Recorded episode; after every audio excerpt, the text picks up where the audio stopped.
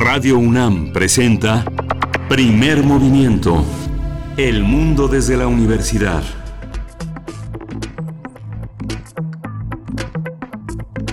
Estamos en primer movimiento de Radio UNAM, eh, hoy que es lunes 26 de octubre de 2020 y son las 7 con 3 minutos, la hora de la Ciudad de México, del centro del país. Estamos eh, pues ya listos todo el equipo para dar inicio de aquí y hasta las 10 de la mañana en este programa. Bienvenidos, bienvenidas.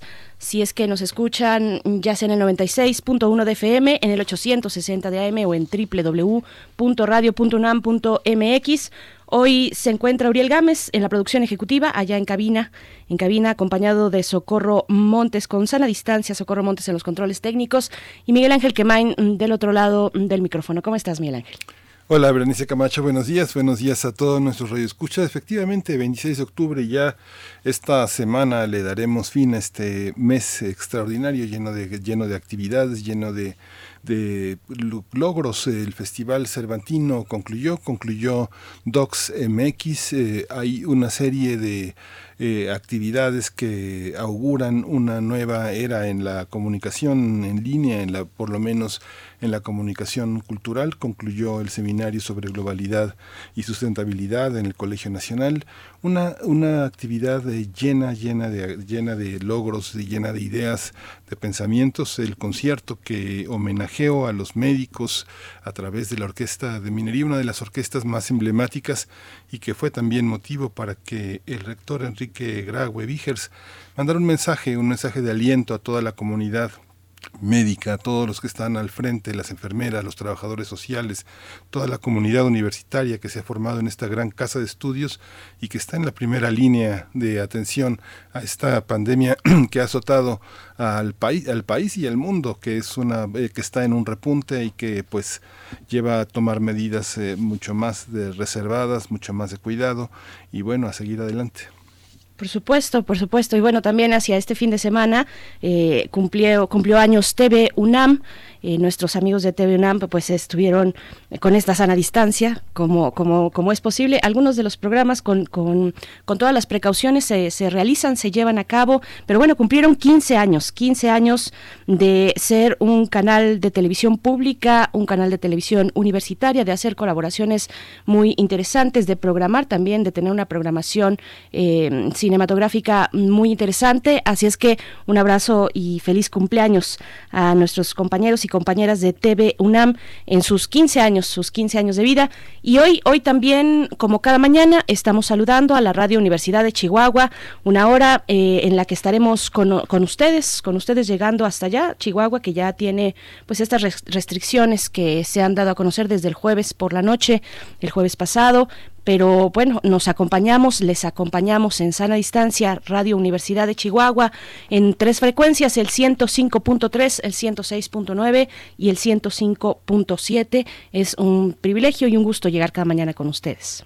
Sí, hoy tenemos un programa eh, complejo, rico, lleno de, lleno de ideas.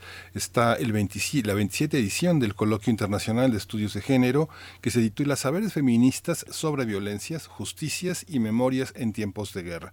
Vamos a conversarlo con la doctora Lucía Núñez Rebolledo, ella es investigadora del Centro de Investigaciones y Estudios de Género de la UNAM. Esto en unos momentos más, no se pierda esa conversación eh, interesante, importante, y lo que nos puede decir la doctora Lucía Núñez, que, que bueno, es un, es un referente eh, dentro y fuera también de la Academia eh, Mexicana con respecto a estos temas. Vamos también después a tener nuestra sección dedicada a las TICs, singularidades tecnológicas, y vamos a dar el seguimiento a las reformas en materia de ciberseguridad con la doctora Cintia Solís, quien es, es catedrática de la Secretaría de Marina y del Instituto Politécnico Nacional, también socia del despacho Lexing If. Lexing Fit, es así. Legal Advisory, así es que no se lo pierdan. Sí, vamos a tener el tema de la tortura en el sistema penal mexicano, proyecto por la exclusión de pruebas obtenidas mediante tortura. ¿Qué significa esta categoría jurídica? Este análisis eh, lo haremos con Javier Carrasco Solís. Él es director ejecutivo del Instituto de Justicia Procesal Penal AC y bueno, es un tema que se ha venido eh, tratando desde hace varias décadas y que hoy eh, parece llegar a un punto, a un puerto, a un puerto seguro. Y bueno, en nuestra nota internacional, completamente obligado de detenerse en Chile y su plebiscito constitucional, este plebiscito que se decantó por el sí, eh, el dar eh, banderazo y puerta abierta al plebiscito constitucional, espera por delante un proceso que será muy interesante, pero que se, se eh, pues se siembra y se sostiene de toda esta gran participación ciudadana. Chile y las y los chilenos, pues se volcaron a las calles en un júbilo casi republicano. Fue muy interesante poder ver lo que ocurrió el día de ayer, el día de ayer durante toda la jornada de plebiscito en Chile. Vamos a conversar con el doctor Adalberto Santana. Él es doctor en estudios latinoamericanos por la UNAM y es investigador del CIALC, también de esta universidad.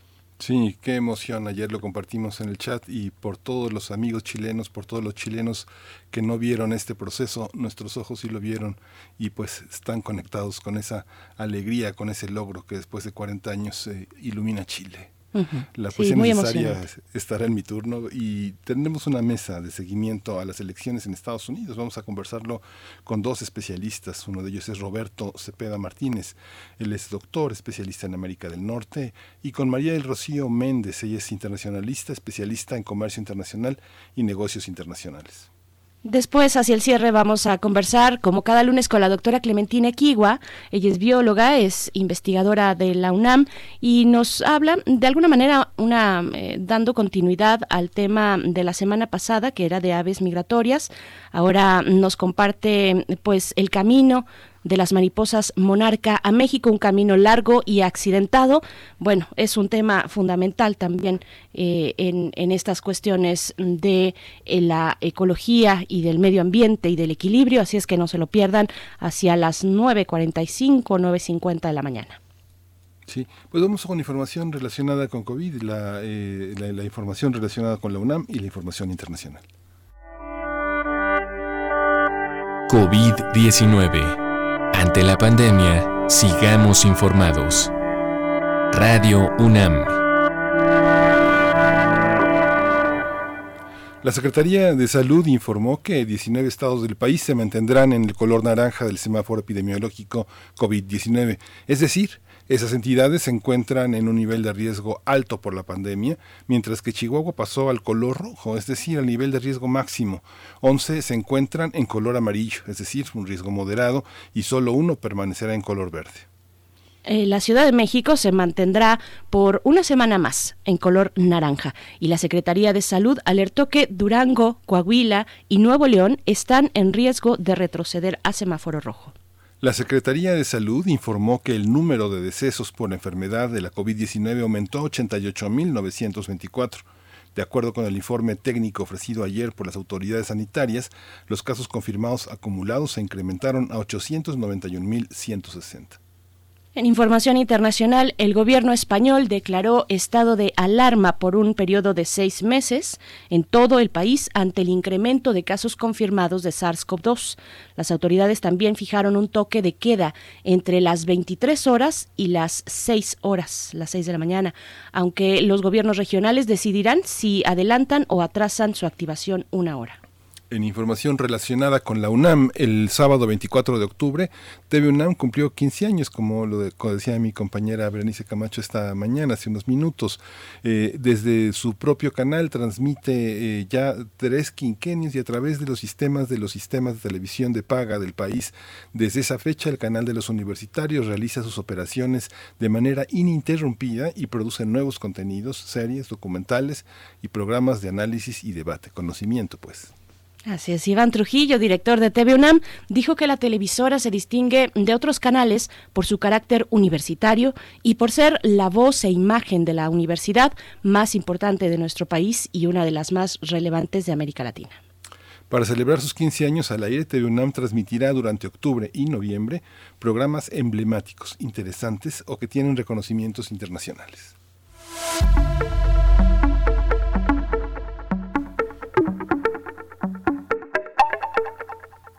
Y en recomendaciones culturales para este día lunes, la Dirección General de Música de la UNAM invita a disfrutar de sus playlists de encierro. playlist para el encierro para este lunes nos ofrece una selección a cargo de los maestros, eh, la maestra Paola Gutiérrez Candia, Raquel Masmano, Roberto Rivadeneira y Rafael Sánchez Guevara. Este playlist estará disponible a partir de las 9 de la mañana a través del canal de YouTube de la Dirección General de Música y también de su cuenta en Spotify. Así es que bueno, búsquenlo en cualquiera de estas dos plataformas musicales. Y con esto mm, precisamente nos vamos, nos vamos a ir con música. Les invitamos antes a que se sumen en redes sociales, que hagamos este diálogo, este diálogo permanente, este diálogo cotidiano, mm, que hagamos comunidad. Están nuestras redes sociales ahí listas, arroba P Movimiento, estamos así en Twitter, Primer Movimiento UNAM en Facebook, y nos vamos a ir con algo de los prisioneros.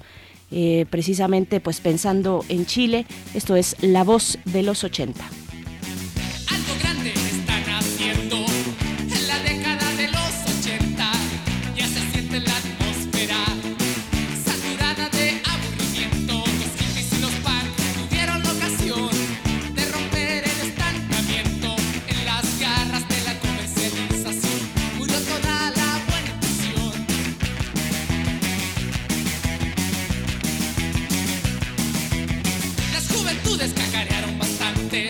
Movimiento. Hacemos comunidad.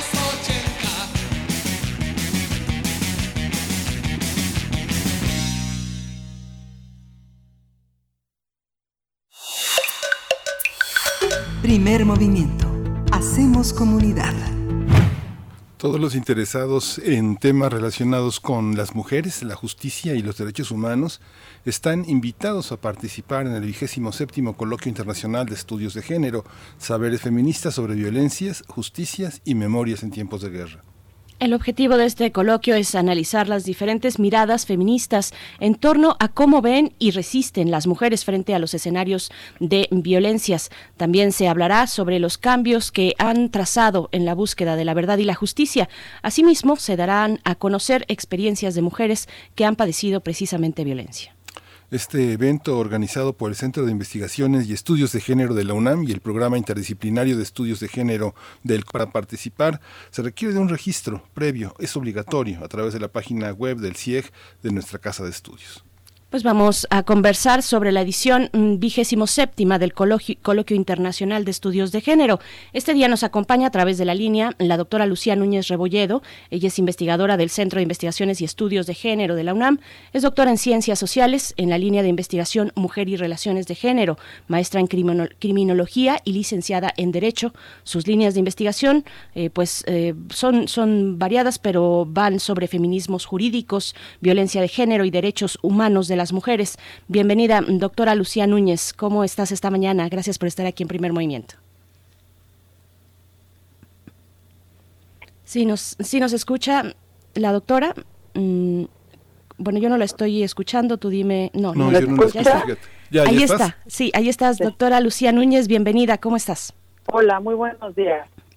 Buenos días, Lucía. Eh, hay una, hay una, pues es, digno de celebrarse y la fuerza con la que ahora, eh, en colaboración con el Colegio de México, van a organizar este, este coloquio internacional.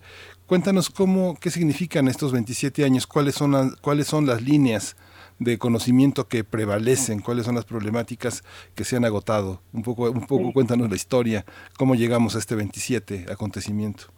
Ajá. Bueno, como ya lo dijiste, tenemos el, programa universitario estudios de género en aquel entonces, desde 1992, año con año, ha tenido como uno de sus objetivos impulsar el alto, la investigación de alto nivel académico.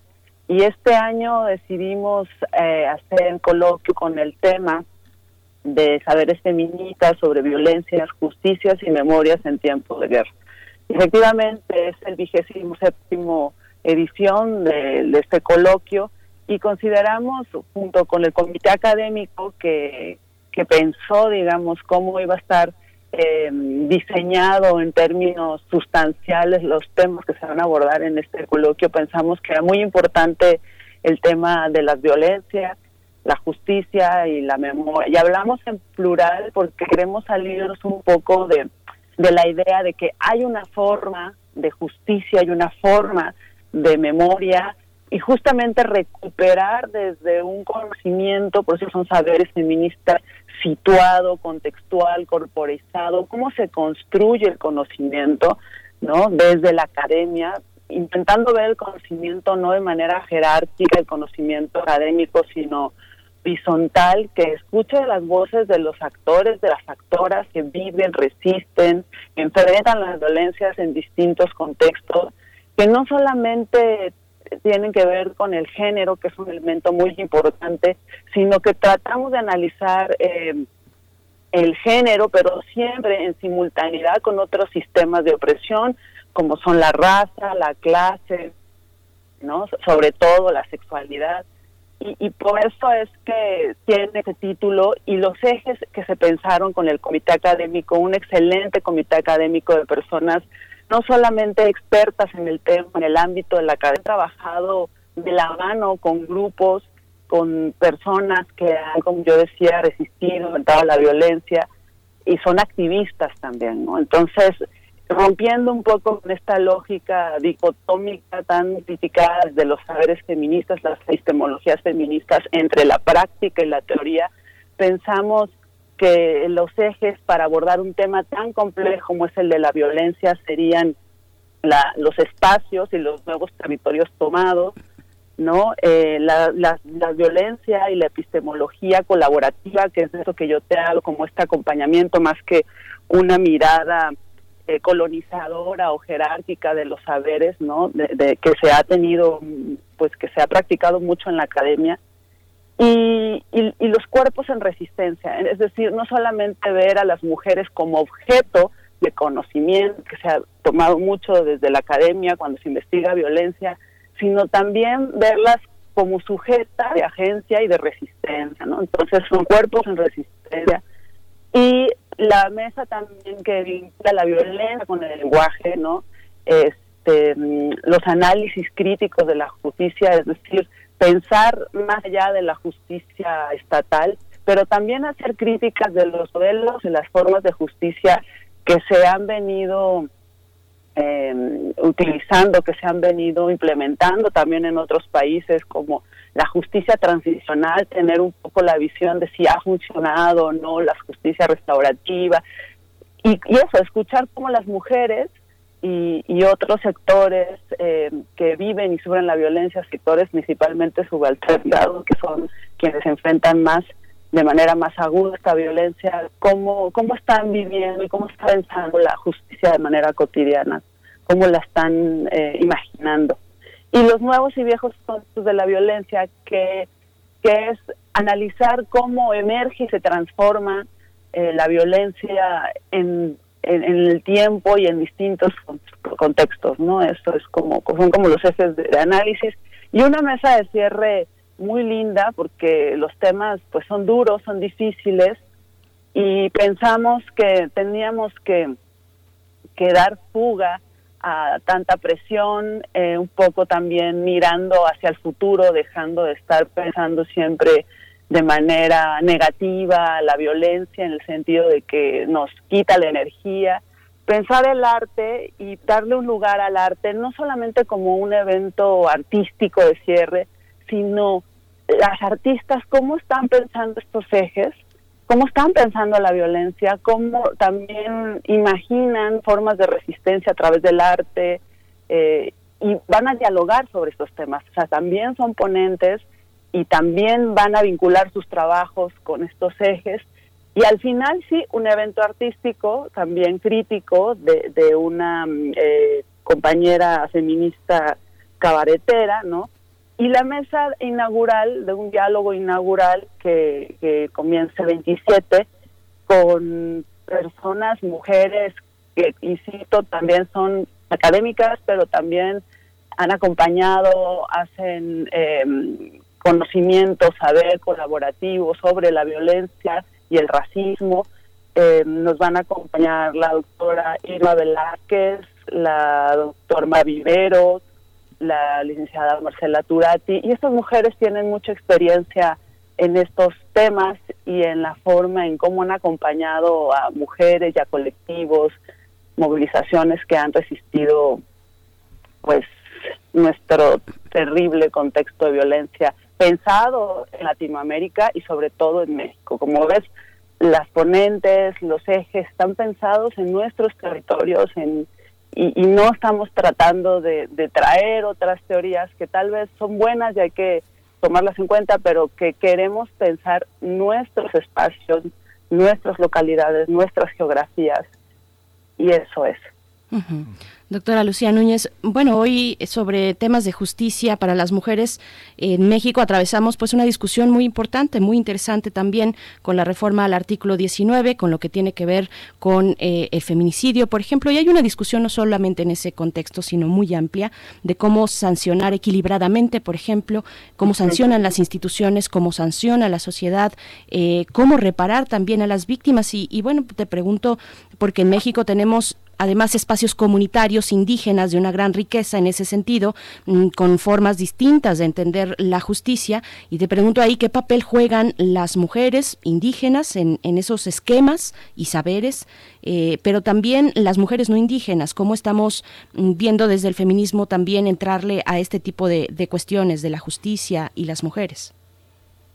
Bueno, es muy importante la diferencia que hay saberes feministas que se asumen feministas, pero también hay movilizaciones de mujeres que no siempre se asumen feministas, pero que tienen una postura sobre los planes y políticas del gobierno, como esta reforma al artículo 19. Eh, hay sí, efectivamente, un debate sobre eh, hasta dónde no eh, podemos utilizar el digamos el, el instrumento de castigo de la justicia penal porque de eso se trata estamos hablando de la justicia penal no de otra forma de justicia y la justicia penal es el castigo es el es el uso de las fuerzas policiales incluso a veces de las fuerzas militares con la militarización del país y también pues el uso del, castigo visto como cárcel, ¿no? Donde muchas veces, y se ha cuestionado, la reparación, eh, la no repetición, pues queda a un lado, o sea, no es el centro de, los sistemas penales por más que hemos intentado y se ha intentado una transformación jurídica hacia, hacia este punto. Entonces los debates dentro del feminismo son tensos y dentro de los movimientos de mujeres indígenas de afrodescendientes, pues hay una postura mucho más eh, clara, ¿no? Los feminismos más académicos y urbanos, y me atrevería a decir, pues mestizos, son mm, diferentes las, las, las, opiniones, ¿no? Hay quienes no estamos de acuerdo con ensanchar el poder, decimos, punitivo del Estado, porque vemos justamente que se traduce en mucho más violencia y en, y y en prácticas de injusticia porque hay una selectividad del sistema penal, es decir, no todas las personas que cometen un ilícito este, o que generan violencia, pues terminan eh, accediendo a los, o, o, acudiendo a los tribunales de la justicia, sino que esta selectividad terminan siempre las personas pues más desventajadas, los hombres, las mujeres, indígenas, pobres, ¿no? Eh, que además eh, viven otras formas de violencia. Entonces, sí, los movimientos de mujeres indígenas, los movimientos afrodescendientes tienen más claro porque sufren mucho la violencia policial, ¿no? Y para habilitar el castigo de cárcel necesitas de la violencia policial, por lo menos hasta ahora en la justicia penal. Entonces, también han sufrido la propia cárcel en carne propia, ¿no? Como transgresoras de un orden legal, pues que no ha sido pensado o no ha pensado a las mujeres indígenas como sujetas de justicia, como sujetas de derechos. Entonces desconfían mucho de este lado y sí están pensando en otras formas siempre, no que vayan más allá de la cárcel y que o que no incluyan la cárcel. Pero en los feminismos más, ¿cómo lo llamaré? Este, pues sí, incrustados en los aparatos de gobierno, me parece que hay una postura más del lado de la justicia de cárcel, ¿no? Y, y ahí, digamos, está la discusión de hasta dónde, porque no se dice que no se use el aparato penal, pero también tenemos que ver cuáles son las consecuencias materiales reales en los cuerpos de las mujeres y hombres que no son los cuerpos que están en la urbanidad, sino que se enfrentan otros tipos de injusticias que están en, en, en lo rural, que están en las comunidades indígenas y donde pues ahí se cometen un montón de injusticias y que tampoco son consideradas en nuestras leyes sus propias tradiciones y ni respetadas, ¿no? Como un sistema normativo alterno. Entonces está difícil, sí, es una situación que estamos discutiendo en los feminismos y parte de estos temas se discuten justamente en la mesa 5, tratando de evidenciar que no todo es esta justicia de cárcel, donde en la cárcel además sabemos que se cometen un montón de injusticias, pero también sabemos que tiene que haber una medida de responsabilidad y tal vez sí, ¿por qué no?, de castigo en un delito tan grave como es el asesinato de una mujer, ¿no?, eh, como el feminicidio. Ahora que hablas tan, con tanta precisión de la mesa 5, si uno ve el programa, eh, no, no, está... Eh, la presencia como explícita del, del, periodismo. Sin embargo, bueno, está Irma Velázquez, Maraviveros, Marcela Turati, este, la moderación de Ida Hernández. Hay una parte de la comunicación y de las mujeres que investigan, de las mujeres que reportean y que están al frente de medios y de investigación de una enorme actualidad, una actualidad que no, no siempre la academia tiene la capacidad de asumir en lo, en lo inmediato por la prisa, por la piel de los días que es la que cubre los acontecimientos de reflexión inmediata. ¿Cómo, ¿Qué papel tienen los medios, eh, Lucía? ¿Qué papel juegan? ¿Cómo, se, ¿Cómo serán tomados? ¿Cómo serán analizados? El cierre es, este cuerpo es mío. ¿En qué consiste esa, esa, esas eh, mensajes a la sociedad civil? Mira, la pregunta que hace es central. ¿Cómo funcionan los medios yo voy a decir algo muy fuerte porque incluso en la reproducción de la violencia, en cómo se comunica la violencia y en cómo generan realidades, cómo comunican, es súper importante. Eh, los medios no solamente informan, crean realidades porque hacen un recorte y muchas veces se selecciona a partir de intereses, y también es un tema importante, por eso habla de que la violencia contra las mujeres no se analiza solamente desde el eje de género, sino también desde el eje de la clase y la raza.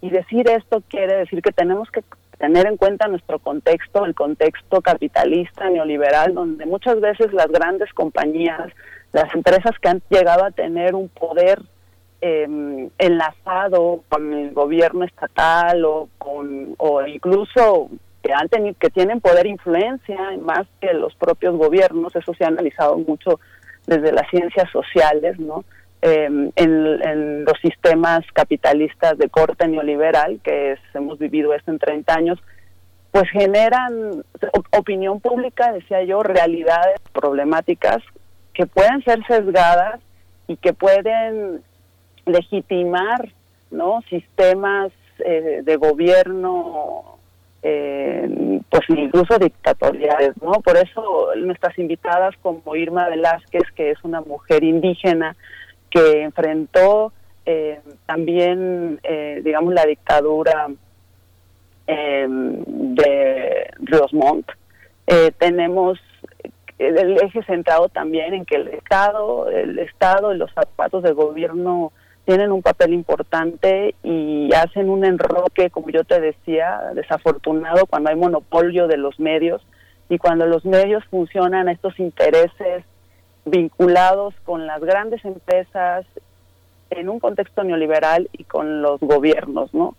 Entonces, pues sí, es muy importante tu, tu, tu pregunta y por eso este periodismo como, como el de Marcela Turati, ¿no? que también ha tenido esta experiencia en el acompañamiento de desapariciones, por ejemplo, tratando de generar eh, vías alternativas a la comunicación pues hegemónica o tradicional, ¿no? que no es crítica o muchas veces, como te digo, genera realidades haciendo una selección de una realidad y más ahora que tenemos el uso de los videos, pues uno elige qué mostrar y cuando elegimos qué mostrar, crea, creamos opinión y parece que el público espectador está viendo la realidad y muchas veces esa realidad es producida con ciertos fines, ¿no? Por ejemplo, más militarización, eh, poner la seguridad por encima de las libertades, no generar miedos, o también eh, lo contrario, o sea, van dirigidas hacia la legitimación de ciertas políticas o programas que pueden beneficiar intereses adversos a los que pues a la ciudadanía, a la gente pie nos interesa, que eso es vivir mejor, tener mejores condiciones de vida, sin violencia, ¿no? Etcétera. Y Mara Viveros, que es una académica también de la Universidad Nacional de Colombia, que ha analizado mucho, pues sí, la violencia de género, las violencias de género cruzadas con el racismo, ¿no? Eh, es una mesa. Esta mesa es importante porque son eh, miradas hacia el futuro, o sea, tratando de pensar qué podemos hacer para salir del escollo siempre, de hablar de la violencia de manera victimizante, como si, la, como si no pudiéramos hacer eh, o pensar otras formas justo de justicia, otras formas de pensar la asunción de responsabilidades cuando una persona comete eh, un daño a otra, ¿no? Cuando qué hacer cuando la violencia no solamente es individual, es decir, que se ejecuta en lo interpersonal de una persona a otra, sino que existen una serie de condiciones de posibilidad para que la violencia se reproduzca y se perpetúe y que esas condiciones vienen generalmente de aparatos y de estructuras, ¿no? Entonces hay que pensar desde ahí, porque también hay que atender la violencia, por supuesto, directa, pero detrás de la violencia directa hay condiciones estructurales que permiten, como yo decía, que, que las violencias se mantengan. Y las violencias son muchas veces instrumentales y funcionan a un cierto orden de las cosas, que puede ser un orden, como podemos decirlo acá, pues patriarcal, capitalista, injusto, jerarquizante, y eso es un poco de lo que se va a reflexionar, pienso yo, porque tampoco lo sé, las ponentes tendrán sus su, su, sus ideas, sus planteamientos este, pues preparados, ¿no? Y la otra mesa, que es la mesa 5 de análisis críticos de las justicias. Yo quería aclarar que son dos mesas, la de diálogo, la del primer día, donde tú hablabas, donde va a estar Mara Viveros, Marcela Turati, y la mesa 5, que son análisis críticos de las justicias. Y por último, la actividad artística sobre mm, que va a realizar Minerva Valenzuela, la del cabaret, de, con el tema de Mi cuerpo es mío, si no mal recuerdo, es un poco, la verdad no, es, no lo puedo decir porque es tiene, de eso se trata, pero puedo presumir que se trata un poco de, de, reflexionar hasta dónde es verdad que nuestro cuerpo nos pertenece y es nuestro, en, una, en un sentido o no individualista de lo que implica las personas, los cuerpos, no sé, creo que por ahí. Estamos conversando con la doctora Lucía Núñez, investigadora del CIEG de la UNAM, y bueno, ya acercándonos al final y por supuesto reiterando esta invitación a que quienes nos escuchan y estén interesadas, interesados se, se acerquen a este coloquio coloquio internacional de estudios de género. Y bueno respecto a, a los a los saberes perdón doctora Lucía. La academia pues puede ser muy rígida, a veces, a veces muy canónica, lo es en ciertas materias, el derecho está dentro de esas materias rígidas, pero hay académicas abriendo brecha. Eh, ¿cómo, ¿Cómo va esa incursión en la vindicación de los saberes y experiencias de las mujeres incorporadas a los conocimientos de la academia? Pues es difícil, ¿no? Porque es como una ideología, un chip que nos meten, ¿no? Y que ha tratado de, desmantelar la epistemología feminista, pero que también la epistemología feminista ha tenido críticas, ¿no? Porque ha pensado desde un cierto tipo de mujer, de cómo se produce el conocimiento.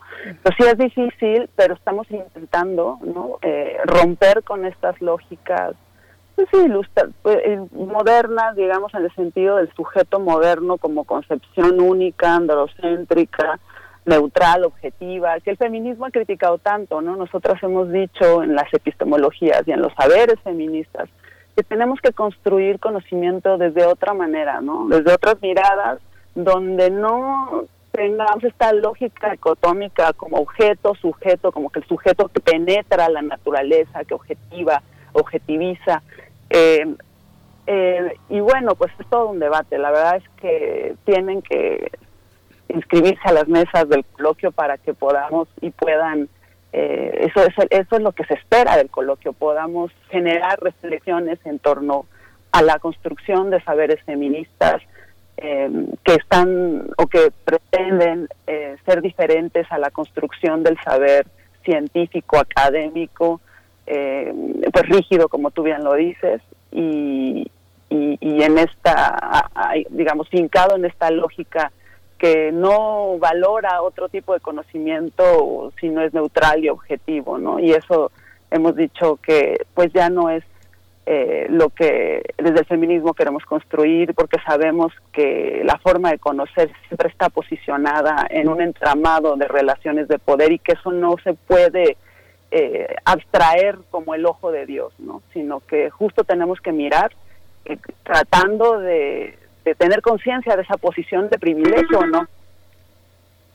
Así es. Bueno, Lucía Núñez, investigadora del Centro de Investigaciones y Estudios de Género de la UNAM, muchas gracias por conversar con nosotros esta mañana. Queda hecha la invitación del 27 al 30 de octubre con previo registro, que es obligatorio registrarse y se puede hacer a través de la página web del, CIEG de la UNAM. Este evento que está organizado por el CIEG, pero también por el Programa Interdisciplinario de Estudios de Género del Colegio de México. Muchas gracias, Lucía Núñez, y bueno, ahí estaremos. Cualquiera se puede registrar o hay algún tipo de requisito previo? No, no, cualquiera se puede registrar ah, y si no alcanzan a registrarse, porque eso es un registro para entrar a la sala Zoom. Ya sabes que ahora todo lo virtual nos ha cambiado las lógicas, pero el coloquio se va a transmitir vía libre, o sea, si no, si no te alcanzaste a registrar, va a ser público y lo puedes ver a través de la página de Facebook del Colegio de México y del Centro de Investigación de Género se, inscribe uno para tener más interacción con las ponentes, ¿no? Con los ponentes, las ponentes. Entonces, muchas gracias, Lucía. Núñez, hasta pronto. a ustedes. Que tengan un lindo día. Muchas gracias. Pues vamos a ir con música, vamos a escuchar Diana Tijoux, No estamos solas.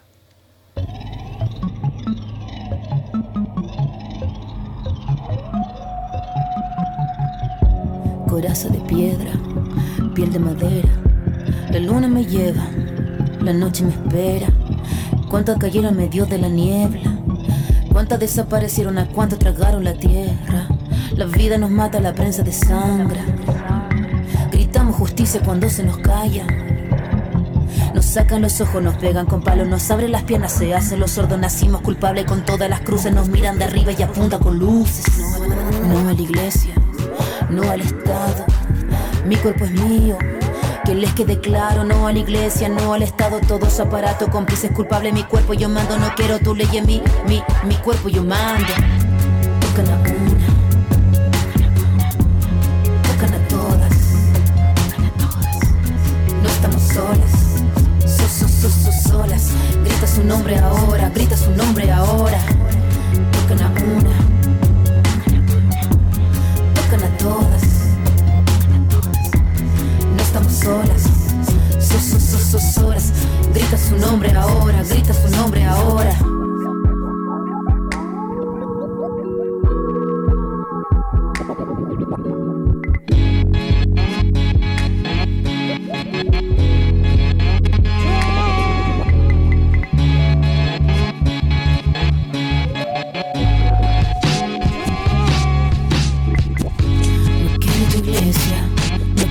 Estado.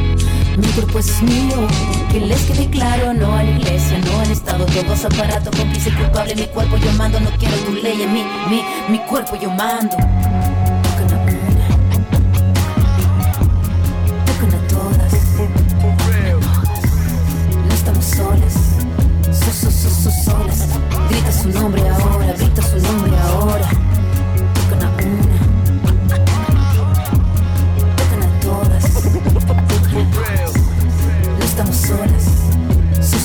So, so,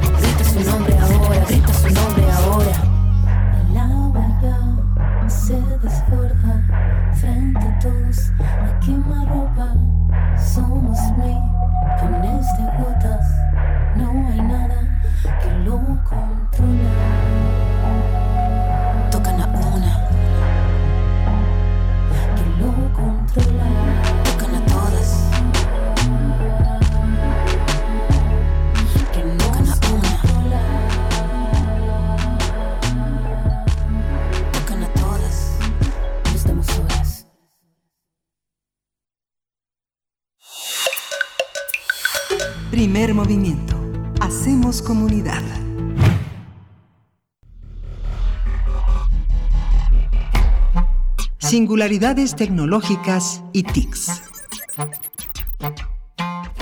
Nos encontramos ya con la doctora Cintia Solís a través de la línea. Ella es socia del despacho Lexinfit Legal Advisory y también catedrática de la Secretaría de Marina y el Instituto Politécnico Nacional para dar seguimiento a las reformas en materia de ciberseguridad en esta en este espacio que dedicamos a las TICs y a las singularidades tecnológicas. Doctora Cintia Solís, ¿cómo estás esta mañana? Bienvenida. Hola Berenice, ¿cómo estás? Miguel, muy buenos días, feliz lunes. Hola, igualmente. Muchas gracias, Cintia. Feliz lunes. Pues Empezando cuéntanos, le damos le damos seguimiento a lo que ya veníamos charlando en semanas anteriores contigo. Claro. Bueno, pues eh, celebrando que ya estamos por terminar el, el mes de la ciberseguridad, como siempre cada año eh, ha habido, o se dio la tarea, este, diferentes organismos de eh, públicos y privados se dieron a la tarea de llevar a cabo eventos para discutir este tema de la ciberseguridad. Obviamente, primero que nada desde el punto de vista preventivo, pero también eh, reactivo, qué podemos hacer, que si realmente se requiere o no se requiere este, una ley, una normativa de ciberseguridad. Y bueno, pues al parecer, que ahorita que el Poder Legislativo anda bastante activo, hasta rimó, eh, parece ser que, que sí va a pasar alguna de las iniciativas que están vivas en este momento en el Congreso. Por ahí nos enteramos de que la, la iniciativa del senador Mancera ya está en comisiones. Entonces, bueno, pues probablemente estaremos, se estará discutiendo en, los próximos días. Y, y pues nada, estaremos discutiendo cuál de las tres es la que avanza. Recordemos que hay dos por parte de senadores y una por parte de diputados. hablando específicamente de, la que existe hoy en diputados, creo que es muy importante, ya que eh, particularmente creo que es que creo que es una buena iniciativa porque recordemos que en el artículo 73 de la Constitución se establecen las facultades que tiene el Congreso de la Unión para legislar en ciertos temas y al día de hoy no existe esa facultad expresa para legislar en materia de ciberseguridad y justamente la, iniciativa del diputado Narváez va en ese sentido, ¿no? Que ya se le otorga al Congreso esta facultad expresa para que siempre respetando los derechos humanos eh, se pueda legislar en materia de seguridad informática. Entonces, bueno, pues eso, eso, eso es como va la situación ahorita.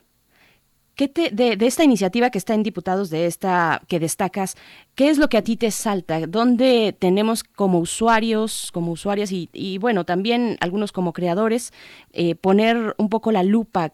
Porque finalmente cuando se habla de, de, vigilar y de restringir, de acotar la vida digital, pues se pueden, van de por medio muchos riesgos, ¿no? Muchos riesgos a nuestra libertad de expresión, a nuestra libertad creativa, en fin, de asociarnos. Hay muchas cuestiones. Es, es un mar, es un océano, es de gran amplitud este tipo, este tipo de temas, pero ¿qué resaltarías tú?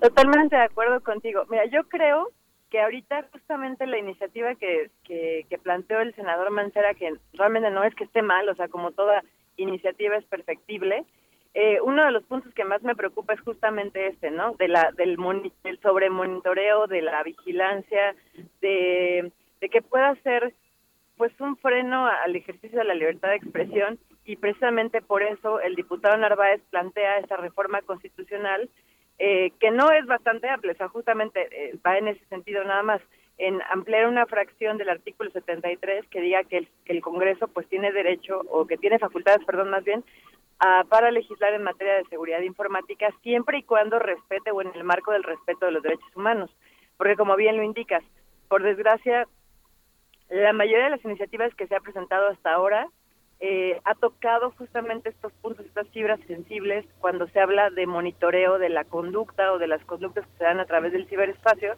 porque es cierto que también se podría utilizar como algún tipo de ley mordaza o también eh, algún tipo de censura en Internet, tratar de alguna manera de, de pues de eh, acabar con esta presunción de inocencia, ¿no? Y que previamente digan, ah, ok, solo porque una persona visita ciertos sitios significa que ya tiene una eh, pues una intención delictiva. Entonces, eso es lo que se plantea ahorita, este, ver de qué manera el Congreso puede legislar sin invadir derechos humanos.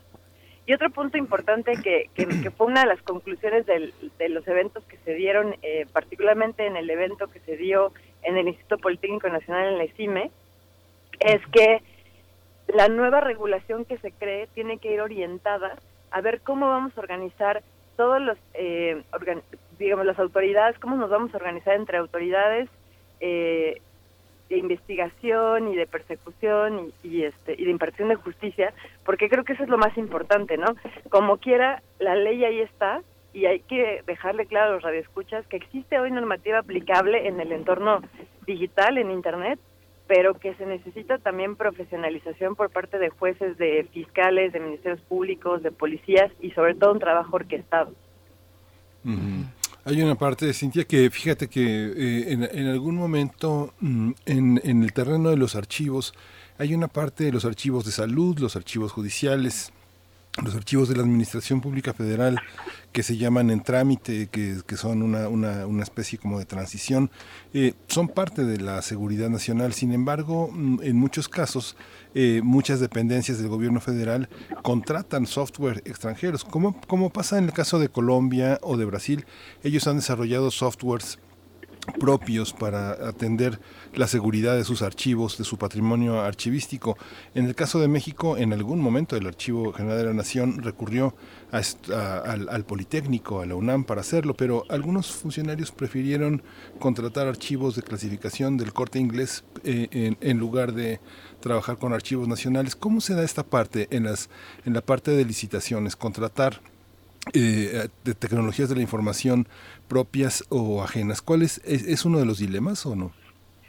Bueno, ya existen al día de hoy ciertas, eh, por ejemplo, existe MacPixie y mucho de lo que plantea la iniciativa del, del, senador Mancera es justamente que al momento de contratar proveedores de la iniciativa privada, ya no se, se deje, digamos, a libre albedrío, sino que se verifique que estén certificados, porque con lo que comentas es, es algo muy importante. O sea, al final del día, lo que puede llegar a pasar es que el eslabón más débil luego llega a ser el proveedor, ¿no? Como en casos de ciberataques importantes que hemos conocido, donde lo que fue, digamos, vulnerado fue justamente un proveedor y a partir de ahí vino una serie de problemas. Entonces, la idea es justamente que ahora nos enfoquemos en que los proveedores de la iniciativa privada también estén constantemente certificados y corresponsabilizarlos. Es decir, que no nada más ay, híjole, ya tuvimos un problema, un ataque que afecta a la seguridad nacional, sino que además haya responsabilidad patrimonial para este tipo de proveedores. Hay muchos grandes temas cuando hablamos de seguridad informática y hay otros que igualmente son grandes, pero que son muy cotidianos, que son muy cercanos. Y, y en esto me gustaría preguntarte, además, casi por pura curiosidad, Cintia, eh, ¿qué te pareció esta serie de El Dilema de las Redes, esta serie que se, eh, se publicó en, Netflix eh, sobre el alcance de la vigilancia a través del, del algoritmo, de los likes? A muchas personas pues les generó un gran agobio a otros, otros pensamos que la dramatización fue excesiva y que le resta algo de credibilidad, pero tú, ¿tú cómo lo viste? ¿Es tal el grado de vigilancia y de exposición que tenemos en redes sociales? Querida Berenice, creo que me robaste, este, justamente me ganaste el pensamiento. A ver, sí, creo que, creo que le exageraron un poco en la dramatización, pero tiene mucho de trasfondo. O sea, lo que, lo que dijeron es cierto, ¿no? Y tan es así que, que muchas veces el marketing eh, eh, que se hace, el social marketing es tan bueno que no solamente ya sabe lo que quieres, sino al además de eso te puede hacer que quieras algo que a lo mejor antes nunca se te hubiera ocurrido, ¿no? Pues la verdad es que tiene mucho de trasfondo. Sí, técnicamente hablando, esas posibilidades que nos plantean en, en este documental son ciertas, o sea, es cierto lo que dicen, pero también le exageraron mucho en la dramatización. Quiero pensar que era para generar justamente esta polémica alrededor de del tema. Y vaya que, que lo lograron. Bien, pues, eh, pues querida mm, doctora Cintia Solís, eh, ¿para cuándo más o menos, ahora que la actividad legislativa va a estar y está tan intensa, ha estado, no ha parado este, en distintas materias, pero más o menos para cuándo esperamos una discusión sobre estas propuestas que se tienen en diputados? Pues yo creo que ahorita que pasa el paquete económico, que es lo que vemos es la prioridad en este momento, eh, probablemente en un par de semanas este, sepamos qué va a pasar con esas iniciativas. Yo creo que para la siguiente cápsula ya habrá noticias esto. Perfecto, pues te agradecemos mucho, como siempre, y nos encontramos pronto contigo, doctora Cintia Solís, catedrática de la Secretaría de Marina y del Instituto Politécnico Nacional. Te mandamos un fuerte abrazo. Ahora decías cómo se encuentran eh, cuando iniciamos la, la conversación. Pues yo creo que bien, ya el hecho de que haya cambiado el horario y amanecer con algo de luz, pues ya nos hace una mañana más o menos luminosa y pues te deseamos lo mismo para ti, doctora Cintia Solís. Claro que sí, igualmente para todos y un gran día. Muchas gracias. Pues aquí seguimos en, primer movimiento en esta en este lunes 26 eh, de octubre y justamente es eh, el, terreno de las universidades, pues es el horizonte más esperanzador de eh, las tecnologías de la información. La UNAM ha tenido un enorme desarrollo, pertenecer a la universidad, al Instituto Politécnico Nacional, ha sido también una, una gran fortaleza para las instituciones de investigación, para desarrollar softwares, para hacer propuestas que tienen que ver con la clasificación, preservación de un patrimonio que se comparte con el mundo y que tiene unos paradigmas de organización cada vez más estrictos, cada vez más compartidos y que lo fundamental es desarrollar estas capacidades propias nacionales antes pues eh, hace pues por lo menos cinco décadas pues México en ese terreno era pues un pequeño distribuidor de aparatos de cómputo eh, porque muchas de las tecnologías, muchos de los pioneros hacían un trabajo pues muy escondido, muy sin un valor presupuestal, era un valor que los propios estudiantes le daban a nuestras capacidades. Pero bueno, nos vamos eh, nos vamos a ir a la, a, la, a la, pausa, despedimos a la radio Universidad de Chihuahua. Nuestros colegas de la Radio Universidad de Chihuahua tienen en este momento un enorme compromiso. La comunidad universitaria a distancia enfrenta un nuevo programa de estudios, una nueva etapa en la universidad que es eh, muy importante y que exige pues una participación muy intensa. El semáforo rojo en el que está este gran estado pues eh, permea sectores muy importantes de la población. En Ciudad Cuauhtémoc que es eh, muy importante, una ciudad que tiene también su propio patrimonio, sus propias ideas y una radiodifusora potente. Lo mismo en Ciudad Juárez que también enfrenta por todo su carácter fronterizo dilemas, desafíos que la radio es un papel fundamental. Les, les, abrazamos, les agradecemos este vínculo, este trenzado y la radio de Chihuahua, la ciudad, la capital, donde están también eh, unas unos profesionales de una enorme valía. Muchas gracias. Nos vamos a la siguiente hora. Quédese aquí en Radio UNAM en primer movimiento.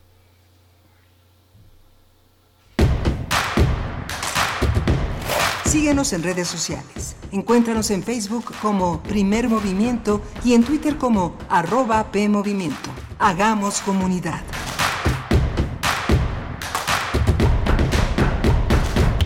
El distanciamiento social y el aislamiento son medidas necesarias para los tiempos que vivimos.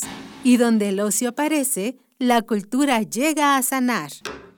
Cultura UNAM pone a tu disposición el programa Cultura UNAM en Casa, una programación variada de actividades a distancia, a las cuales puedes acceder por distintos medios digitales, artes visuales, música, danza, teatro, cine, literatura, cursos, talleres y más. Busca las distintas opciones que hemos preparado para ti en TV UNAM, Radio UNAM y en culturaunam.mx. En redes sociales puedes estar al tanto de las actividades con el hashtag Cultura UNAM en casa. Fomentamos el acercamiento social frente al distanciamiento físico. Cultura UNAM.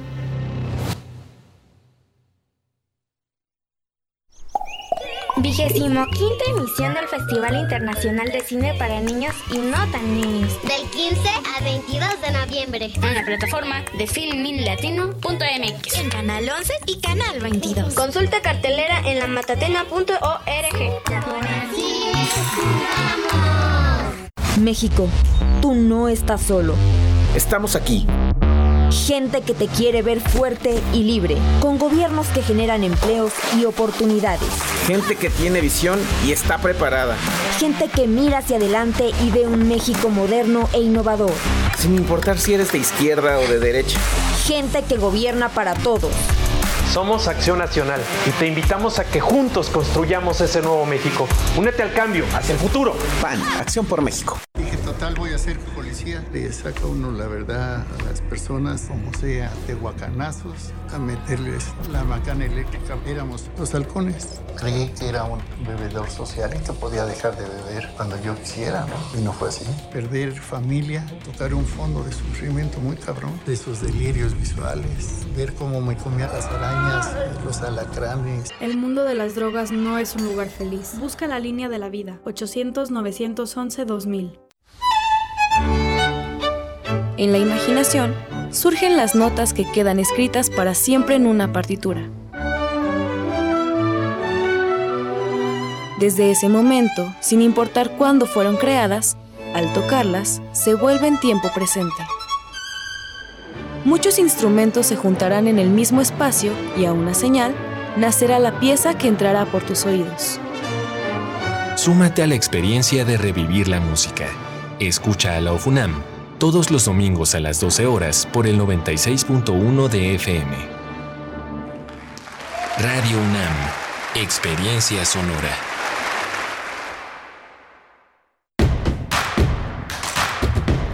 Encuentra la música de primer movimiento día a día en el Spotify de Radio UNAM y agréganos a tus favoritos.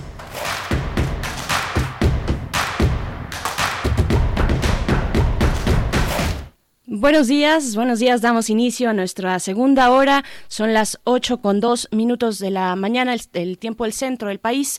En este lunes 26 de octubre, bueno, ya desde ayer con el horario de invierno, con la luz muy tempranito para iniciar nuestras actividades, muchas de ellas, bueno, con sana distancia y todavía desde casa, pero aquí seguimos haciendo compañía hasta donde se encuentren ustedes. Si nos escuchan en el 96.1 de FM, en el 860 de AM o también en www radio.unam.mx. Nuestra aplicación continúa con fallas desde la semana pasada, pero esas son las coordenadas donde también nos podemos encontrar. De igual manera, eh, doy la bienvenida a la radio Nicolaita para estar juntos durante la hora que viene para llegar así hasta, hasta Morelia, Michoacán. Es un gusto eh, hacer esta colaboración entre radios universitarias y radios públicas. Y bueno, eh, allá en cabina se encuentra Uriel Gámez en la producción ejecutiva, está Socorro Montes en los controles técnicos, Miguel Ángel Quemain también del otro lado del micrófono en, en unos momentos más. No sé si ya, ya estamos aquí. Ya está. Hola, Miguel Ángel. Estamos. Hola, Berenice Camacho. Buenos días a todos nuestros radioescuchas. Estuvimos eh, eh, en una mesa interesante, en una, en una mesa interesante, en una discusión, no discusión, más bien una programación, una difusión del programa del 27 coloquio eh, que se hace en justicias alternativas ante las violencias miradas hacia el futuro. Es un, es, un tema en el que hay que inscribirse. Consulte este podcast que finalmente termina, empieza mañana, mañana martes, es un coloquio intenso, termina el viernes, pero es prácticamente de tiempo completo, exige estar en la mañana, estar en la tarde, pero la oportunidad de escuchar a especialistas, eh, eh, personas de la sociedad civil, activistas, organizaciones interesadas en detener este tema de la, de las, de la, de la violencia, de la injusticia en los contextos eh, de mujeres, en los contextos de feminismos, en tiempos de guerra le han llamado y es Justicias y Memorias en tiempos de guerra, muy, muy interesante e imprescindible. El Colegio de México y la UNAM cierran filas para tratar este tema desde el punto de vista académico y más allá, ¿verdad? Por supuesto, y bueno, si no tienen la oportunidad de inscribirse o en caso de que el cupo ya esté lleno, pues también pueden acercarse así directamente, libremente a las redes sociales del CIEG de la UNAM, del Centro de Investigaciones y Estudios de Género de la UNAM, también del Colegio de México, porque ahí se estará transmitiendo a partir del día de mañana. Antes de irnos con nuestra nota nacional para hablar de tortura en el sistema penal mexicano, eh, pues vamos, eh, yo quisiera recordarles esto con lo que cerrábamos el viernes, esta convocatoria que realiza la Cátedra Bergman de la UNAM, Cartas Sonoras para Cuerpos Celestes, ahora que estamos pues ya en plena pandemia, en medio de, pues, de muchos duelos, de mucha desgracia, de muchas complejidades y adversidades, bueno, la cátedra Berman propone esta, eh, pues, este repositorio. Es finalmente un proyecto que es de Isabel Toledo y Aristeo Mora, que se desarrolla en el marco del, del proyecto Memorial de Víctimas COVID-19.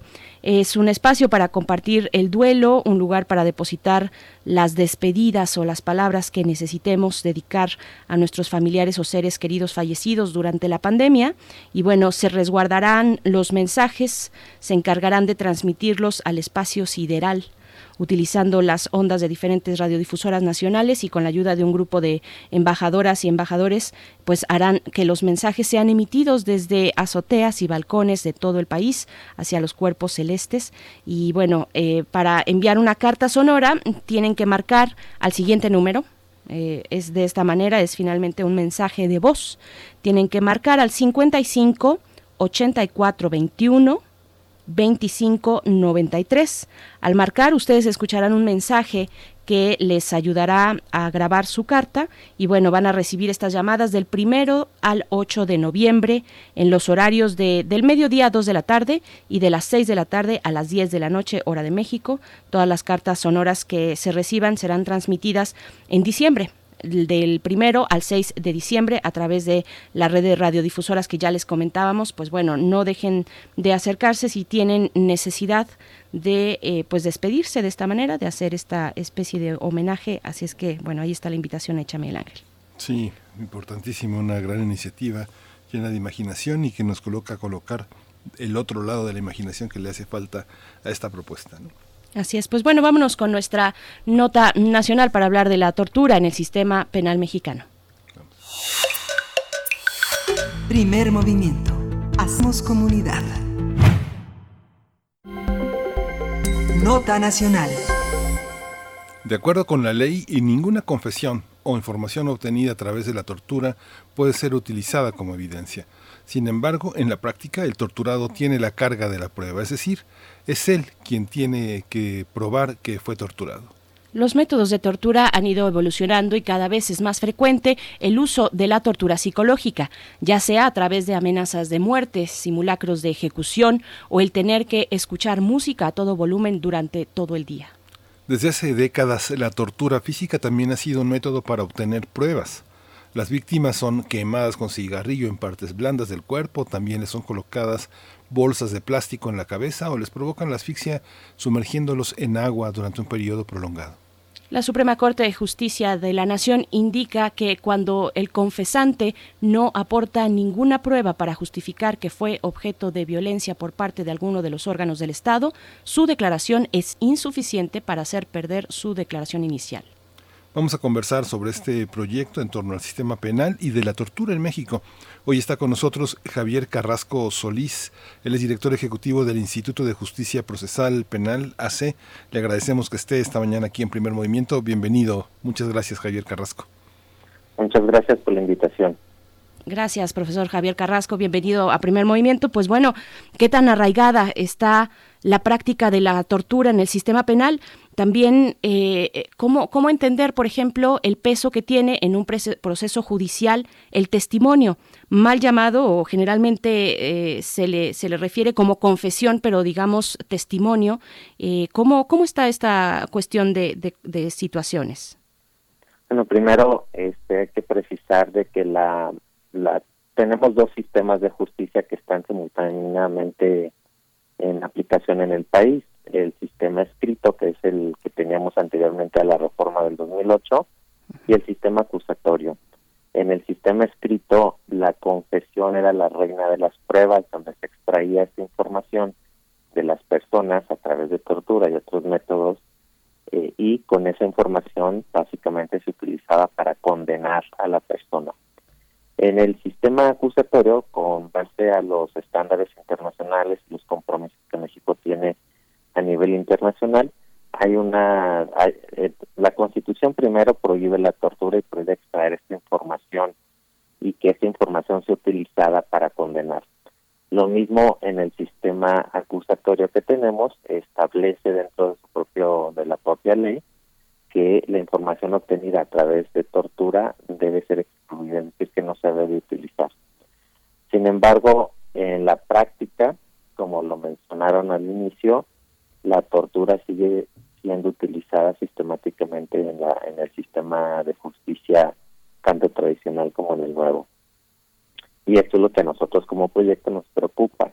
Nos preocupa que la policía o o como lo dijo el ex relator contra la tortura eh, Juan Méndez en uno de sus informes hace años que en México la tortura se utiliza de manera generalizada en todos los niveles de las corporaciones policiales. Eso nos preocupa y queremos, el proyecto que tenemos eh, eh, pretende agrupar a abogados y abogados de todo el país para que compartan buenas prácticas cuando detienen personas que han sido torturadas eh, y para convencer a jueces y a juezas de que esta información obtenida por tortura no se debe de utilizar en los procesos penales. Es un gran reto porque aunque en uno de los informes el presidente de la República dijo que entre comillas ya no había tortura, la evidencia es totalmente diferente a esa a esa postura. En la vida cotidiana, en el análisis que se hace de la conducta de las, eh, de las propias autoridades que ejecutan las detenciones, eh, que están eh, al, frente de situaciones muy peligrosas, a veces pareciera que ellos encarnan un sentimiento público de, de afrenta, de cobrar, de cobrarse lo que estas personas hacen, en el caso de los de la violencia hacia niños, hacia personas mayores, a personas frágiles, débiles.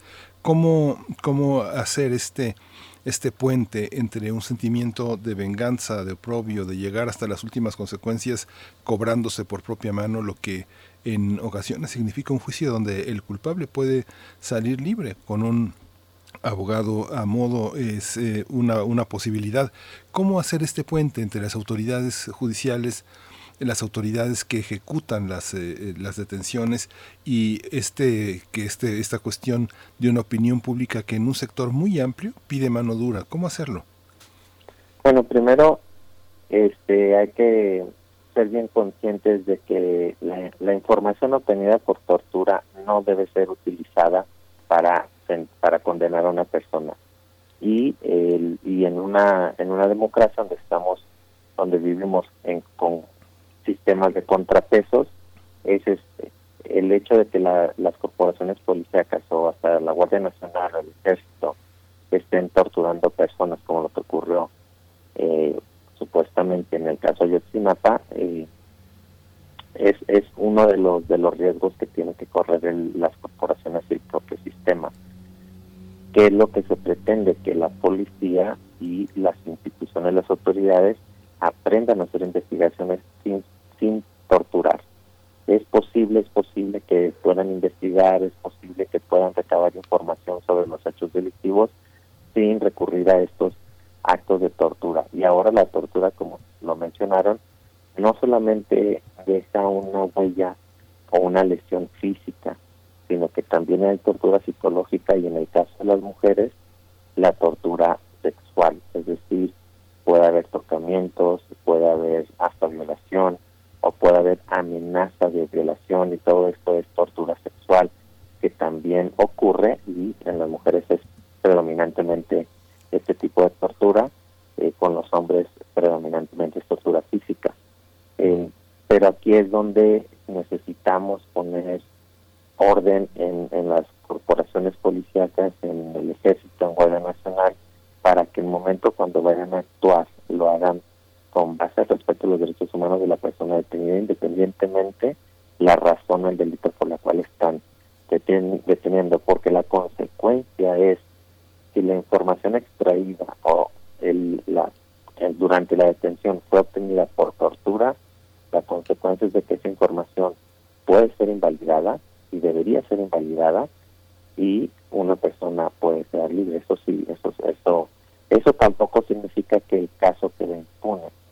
Sin embargo, como el Ministerio Público está acostumbrado a que solamente tiene una fuente de información y si esa fuente de información es, eh, queda eh, excluida, entonces ya no tiene eh, los datos para construir su propio caso.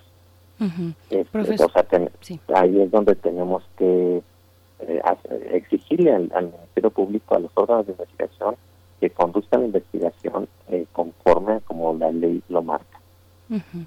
Profesor Javier Carrasco, pero ya llevamos muchos años con el nuevo sistema penal acusatorio oral y, los ministerios públicos pues han tenido su tiempo y todos los servidores pues dentro del ámbito de la justicia han tenido su tiempo para poder profesionalizarse, para orientar eh, a sus policías de investigación. ¿Por qué seguimos eh, viendo este tipo de noticias? Y una pregunta muy específica para, para tener en claro de qué estamos hablando. Mm, dentro de un proceso penal en este nuevo sistema, uno debe demostrar que fue torturado. Eh, eh, ¿Y qué retos entonces, si es así, qué retos tiene la defensa de la persona acusada para poder evidenciar que hubo tortura en algún eh, interrogatorio? ¿Por qué o de qué manera se puede asistir una persona para defenderse en un posible caso de tortura? Esas dos cuestiones, profesor. Ok, la, la primera sobre por qué sigue siendo, por qué seguimos con este tema de tortura aún con un sistema acusatorio, pues simplemente las prácticas son difíciles de erradicar, ¿no? Las prácticas, la costumbre, la cultura institucional, eso es lo más difícil de dejar atrás. Eh, la, la forma de conducir estas investigaciones desafortunadamente no cambió y no cambia por decreto, sino que tiene que haber una intención verdaderamente profesional, seria y científica dentro de las instituciones de investigación, es decir, en las procuradurías, o fiscalías y dentro de todas las instituciones este, del sistema de seguridad pública. Ahí debe de haber una voluntad política para erradicar esta práctica. Desafortunadamente, no ha ocurrido así.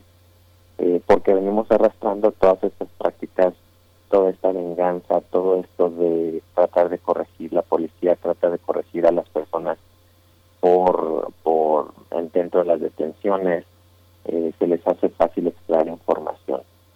Entonces ahí es donde, donde se tiene que poner atención. Y segundo, para aclarar, la persona torturada, de acuerdo a la ley, no es la responsable de probar que fue torturada, sino que eh, para ese delito en particular es la autoridad, que, la autoridad que tuvo contacto con la persona, tiene que demostrar que esa actuación o esa detención la hicieron sin poner en riesgo la integridad física corporal de la persona, así que no torturaron. Entonces esto es al revés. La persona no es responsable de probar que fue torturada, sino que la autoridad tiene que demostrar que no torturaron. Eh, aunque sí la, la persona y la defensa pueden aportar información sobre el hecho, sobre lo que sucedió, y con base a ese hecho, con eso que sucedió, con un reporte médico o un reporte psicológico, desde ahí se parte con la investigación. Pero, por ejemplo, si una persona frente a un juez eh, le, explica que fue torturado, la obligación es de que ese juez le tiene que ordenar al Ministerio Público que investigue a la policía o que investigue a las personas señaladas para eh, mostrar que no torturaron a la persona que lo está denunciando. Eh, desafortunadamente, esto, estas prácticas que le exigimos a la persona detenida que muestre esa tortura, no, no, no, no le hemos dejado atrás, pero la ley contra la tortura es muy clara y no le pone esa carga probatoria o esa carga de investigación a la víctima de tortura. Javier, eh, esta, así como lo expones, eh, esto no, no constituiría como una, eh, una presunción de culpabilidad del propio aparato policial. O sea, digamos, o sea, los policías tienen que probar que no son culpables de tortura, cuando también, la, yo no sé, tal vez me equivoco, pero no es la tortura una situación coyuntural que se tiene que analizar en cada caso particular, porque lo que tortura a uno realmente es indiferente para otro, no es una situación donde, como señalábamos en la entrada de esta nota, lo psicológico hoy cobra una dimensión enorme que justamente tiene que ver con la manipulación de la, de la, de la, del psiquismo de una persona que se detiene, que se persigue, que se acosa, que está presumiblemente eh, al borde de una de una de un encarcelamiento, de un juicio, este, no son estos dos factores eh, importantes, eso es lo que me, me, cuestiona. Eh, ¿Se presume la culpabilidad de un policía como torturador de entrada? Bueno, obviamente tiene que haber indicios, ¿no?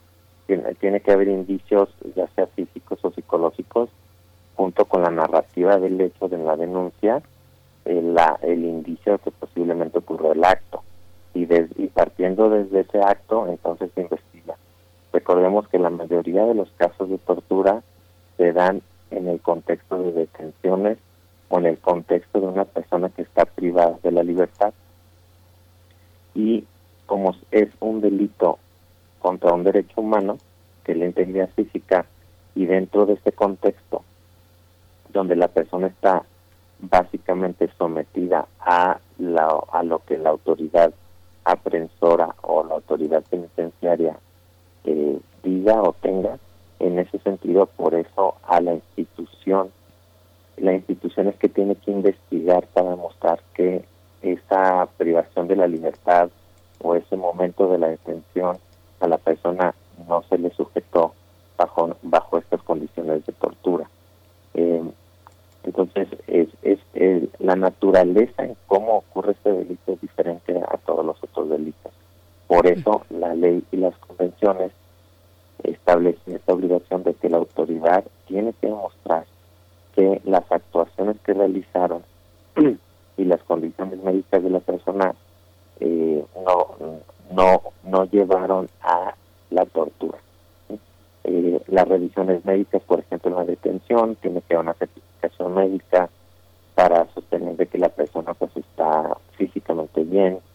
Eh, Cuando no existe esto y después hay tortura, entonces puede haber una responsabilidad por acción o por omisión. Aquí lo que se pretende es de que la policía no abuse de sus facultades, no abuse de la fuerza eh, y razonablemente pues utilice lo, la fuerza cuando cuando realiza las detenciones eh, o cuando realiza los traslados, que la persona no esté incomunicada. Entonces estos son los mecanismos para prevenir eh, el maltrato físico psicológico de las personas detenidas o las personas que están en prisión.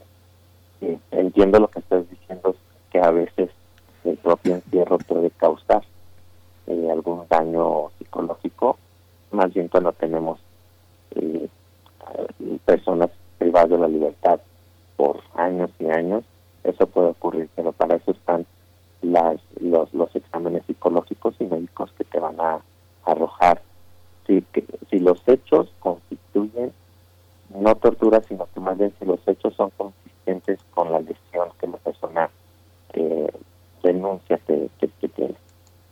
Estamos conversando sobre la tortura en el sistema penal mexicano con eh, el, profesor Javier Carrasco Solís, él es director ejecutivo del Instituto de Justicia Procesal Penal, el IJPP. Y, bueno, pregunto también con qué eh, protocolos contamos, profesor Javier, con qué protocolos contamos para determinar si se incurre o no en prácticas de, tortura. Yo, por supuesto, pienso en el protocolo de Estambul, pero mm, se ha modificado, se ha actualizado, se cuenta en México, además de este protocolo, con otras formas de determinar que hubo tortura. y cuál es la complejidad también cuando nos acercamos al caso de personas privadas de su libertad, eh, que finalmente, bueno, tienen inercias en la convivencia cotidiana con las personas que los, están, los, que los están custodiando, eh, y, bueno, finalmente es estar bajo la responsabilidad del Estado, sin otra, bueno, cómo, cómo plantear ahí, digamos, los derechos de las personas privadas de libertad cuando se tiene esta cercanía y este impacto directo con el Estado y la parte punitiva del Estado. Bueno, para probar o para sostener que hay un hecho constitutivo de tortura, ya cuando estamos hablando de, la, de probar el delito en sí, eh, existen varias formas. Uno, el más conocido, es el protocolo de Estambul, aunque hay que aclarar, el protocolo de Estambul no es obligatorio. Y el protocolo es únicamente una guía para registrar, o sea, una guía para médicos y guía para eh, psicológica para registrar el daño psicológico o daño físico, las lesiones, con base a lo que la persona que alega que fue víctima de tortura eh, para ver si los hechos son consistentes con el daño. Eso es lo único que el protocolo debe de arrojar, es decir, con esta narrativa de hechos de la persona sobre dónde, cómo ocurrió la tortura, están las lesiones físicas o pudo haber lesiones, pero por el tiempo ya no ya no son visibles. Y la otra parte es, con esta narrativa de hechos, ese es el daño psicológico que la persona manifiesta y es consistente con lo que dice. El, el, protocolo de Estambul no debe concluir si hubo o no tortura. Desafortunadamente en México es muy común que los protocolos o las personas que lo realizan concluyan. La única persona que puede concluir después de escuchar toda la información van a ser los y las juezas. Este, pero hay otras hay otras vías hay otros este, exámenes médicos, aunque no sean protocolo de Estambul, que también se puede generar registro de lesiones o psicólogo, o psicólogo. Este, también están todos los otros exámenes o peritajes en criminalística, donde, donde fueron un peritaje eh, de campo. Entonces hay varias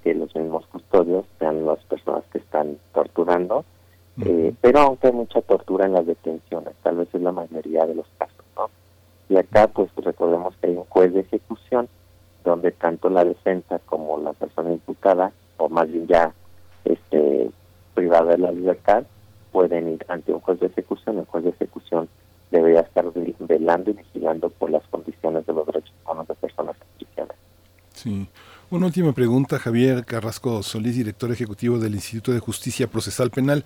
Eh, ¿qué, ¿Qué se está haciendo desde el instituto con respecto al tema y por qué tienen una alianza internacional eh, para revisar este, este tema? Pues, tenemos una alianza internacional con Fair Trials y tenemos un proyecto que se llama Red, Red de Red de, Defensores y Defensoras Democráticos. Lo que estamos tratando es agrupar a abogadas y abogados de la sociedad civil y, y de la iniciativa privada que estén litigando casos donde hayan defendido personas eh, con tortura para compartir buenas prácticas, compartir retos, empujar las buenas prácticas internacionales en, México. A nivel internacional vemos que este problema no solamente es de México, también sucede en otros países, también sucede en Europa. Hay casos que nos han compartido la Organización Internacional de Europa y de allá nos comparten eh, buenas prácticas para tomarlo como las lecciones aprendidas en los litigios aquí en México. Y estamos diseñando una serie de documentos eh, de documentos prácticos para, para personas que litigan. Tenemos uno precisamente que se llama la desmitificación del protocolo de Estambul, donde decimos lo que sí es el protocolo y lo que no es. En México le hemos dotado eh, como si fuera, bueno, esos son los mitos del protocolo, ¿no? Y lo que queremos es desmitificar el protocolo, decir, no es obligatorio a veces los jueces te lo piden como si fuera obligatorio, no es obligatorio, no debe concluir si hay tortura o no, eso se concluye en el contexto de una audiencia. Eh, hay otro documento que tenemos sobre cómo argumentar exclusión de información que es obtenida por tortura y otro que estamos terminando que va a ser una audiencia para cuidar o tutelar derechos de personas que hayan sufrido una violación a un derecho humano. Entonces estamos construyendo eh, material práctico para litigantes y para que ayuden a las personas víctimas de, de tortura. Pues bueno, no es un tema menor. Agradecemos mucho esta explicación, profesor Javier Carrasco Solís, porque la tortura, pues es finalmente una cuestión que aparece sistemáticamente cuando se trata de hablar del sistema penal eh, y, del sistema penitenciario también. Muchas gracias y está ahí la invitación para quien esté interesado se pueda acercar a las redes sociales del Instituto de Justicia Procesal Penal, el IJPP, para poder eh, pues revisar estos documentos que tienen a disposición y dar seguimiento a estas discusiones que son fundamentales para la justicia mexicana, precisamente para derribar esos, eh, esos mitos de la puerta giratoria y, y otros tantos, un poco hacer también una reflexión sobre nosotros mismos y cómo entendemos la justicia y qué justicia queremos además cuál es la justicia que necesitamos en este país en estos momentos y años que hemos tenido pues de, violencia y, de falta precisamente de, justicia y de impunidad. Muchas gracias, eh, profesor Javier Carrasco, y pues ahí estaremos visitando el sitio del Instituto de Justicia Procesal Penal. Muchas gracias. Gracias por la invitación. Sí, muchas gracias. Vamos a ir, vamos a ir con música después de esta conversación. Vamos a escuchar de los haces falsos los demás.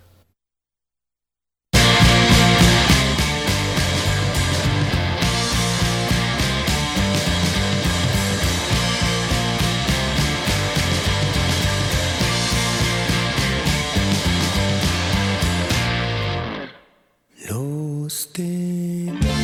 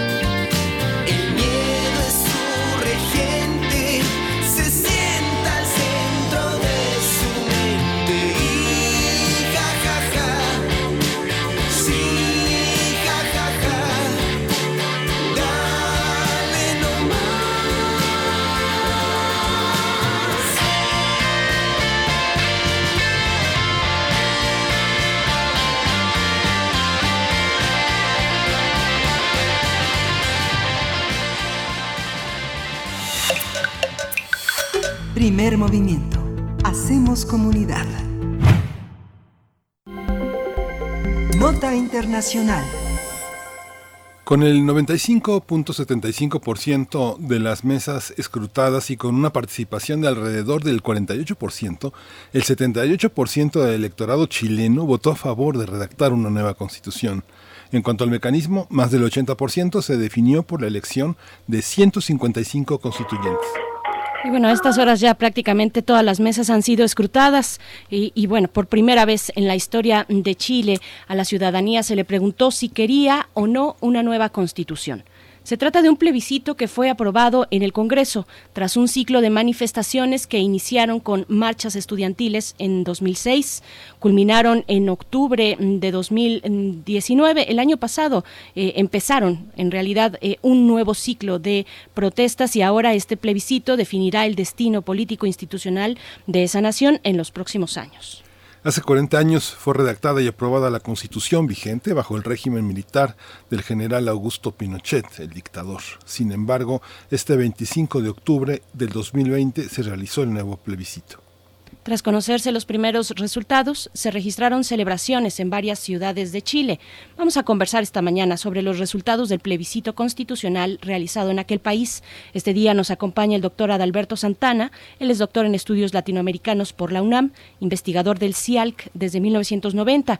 Se especializa en historia de las ideas e ideologías en América Latina y el Caribe. Es coordinador del Consejo Académico del Área de las Humanidades y de las Artes. Entre sus publicaciones destaca el título El narcotráfico en América Latina de 2014, de, eh, publicado en 2004. Y bueno, es un gusto poder conversar una vez más esta mañana, doctora Adalberto Santana. Bienvenido de nuevo y muy buenos días. Gracias por estar aquí. Sí, muchas gracias, Berenice y Miguel Ángel. Muy buenos días. Muchas gracias, doctor. Pues eh, este proceso, qué largo ha sido, es un proceso que desde que se produjo el regreso de muchos chilenos eh, eh, de, que participaron de una manera muy intensa en la libertad para su país, no ha parado. ¿Cómo? Cuéntenos un poco, este, este punto de llegada es resultado de una larga, una larga, larga caminata en el camino a la democracia.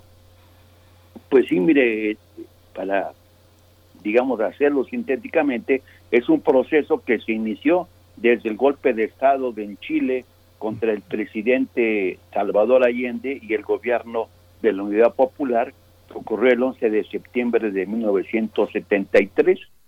A partir de ese momento se instauró la dictadura de Pinochet, apoyada por el gobierno de los Estados Unidos, y hasta el año de 1980 el propio Pinochet estableció una nueva constitución en, en, Chile, donde incluso él quedó como senador vitalicio, protegiéndose desde el 80 hasta nuestros días, pues no había cambiado la constitución, a pesar de que ya para finales del siglo XX e inicios del, del XXI, Chile empezó a entrar en una fase de una mayor apertura y de la participación de partidos políticos en la vida política de ese país sudamericano.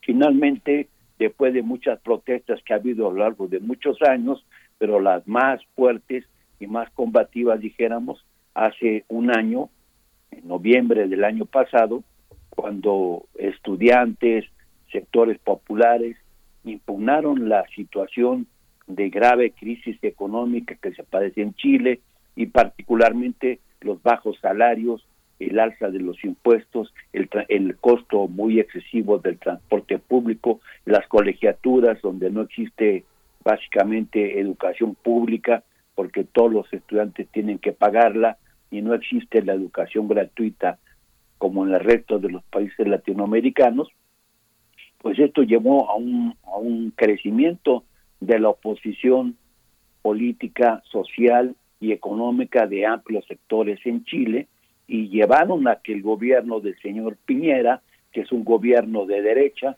que va a concluir el próximo año, donde vendrán también las nuevas elecciones, pues eh, se dé ese giro político. Pero antes, bueno, se dio estas manifestaciones en noviembre del año pasado exigiendo un nuevo orden constitucional.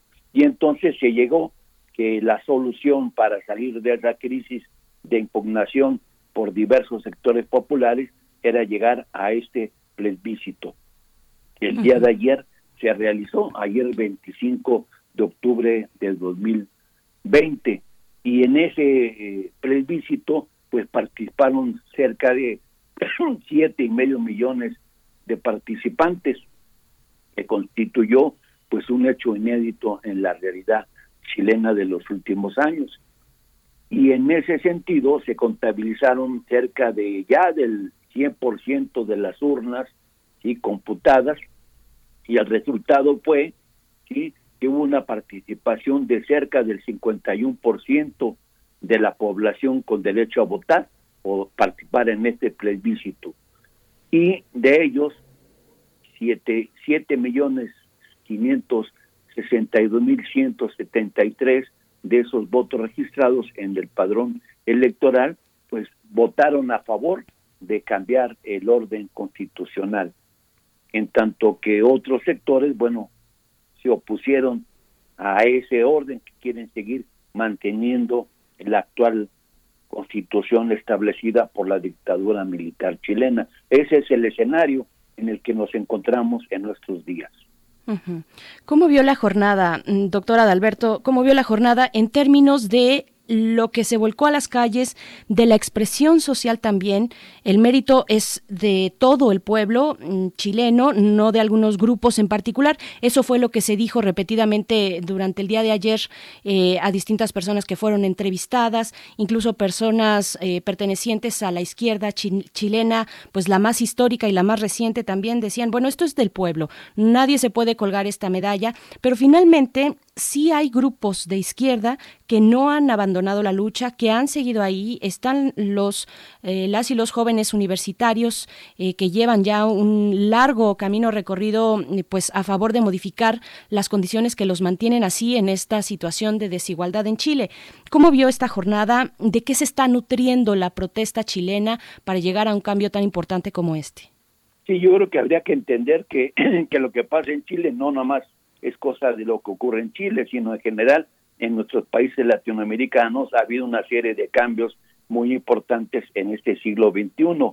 Eh, dijéramos, primeramente la llegada de una serie de gobiernos progresistas en muchos países de América Latina, como en Brasil, en Venezuela, en El Salvador, obviamente en Nicaragua, Cuba, que ya lleva años ahí, recientemente eh, en el caso de Argentina y de México, también se ubicaron en esas filas progresistas. Hubo también retrocesos donde los sectores conservadores volvieron a recuperar posiciones de gobierno, como el caso de Chile, o se han mantenido, como el caso de Colombia, con los sectores más conservadores de ese país, o en el Perú, o retrocesos como en, en el Ecuador, donde hubo traiciones también del actual presidente al, al, al proyecto que en el cual había ganado Lenin Moreno y que lo traicionó y se inclinó hacia la derecha en vez de seguir por la izquierda. Es decir, ha habido una serie de cambios políticos y de ajustes, pero en los últimos, dijéramos,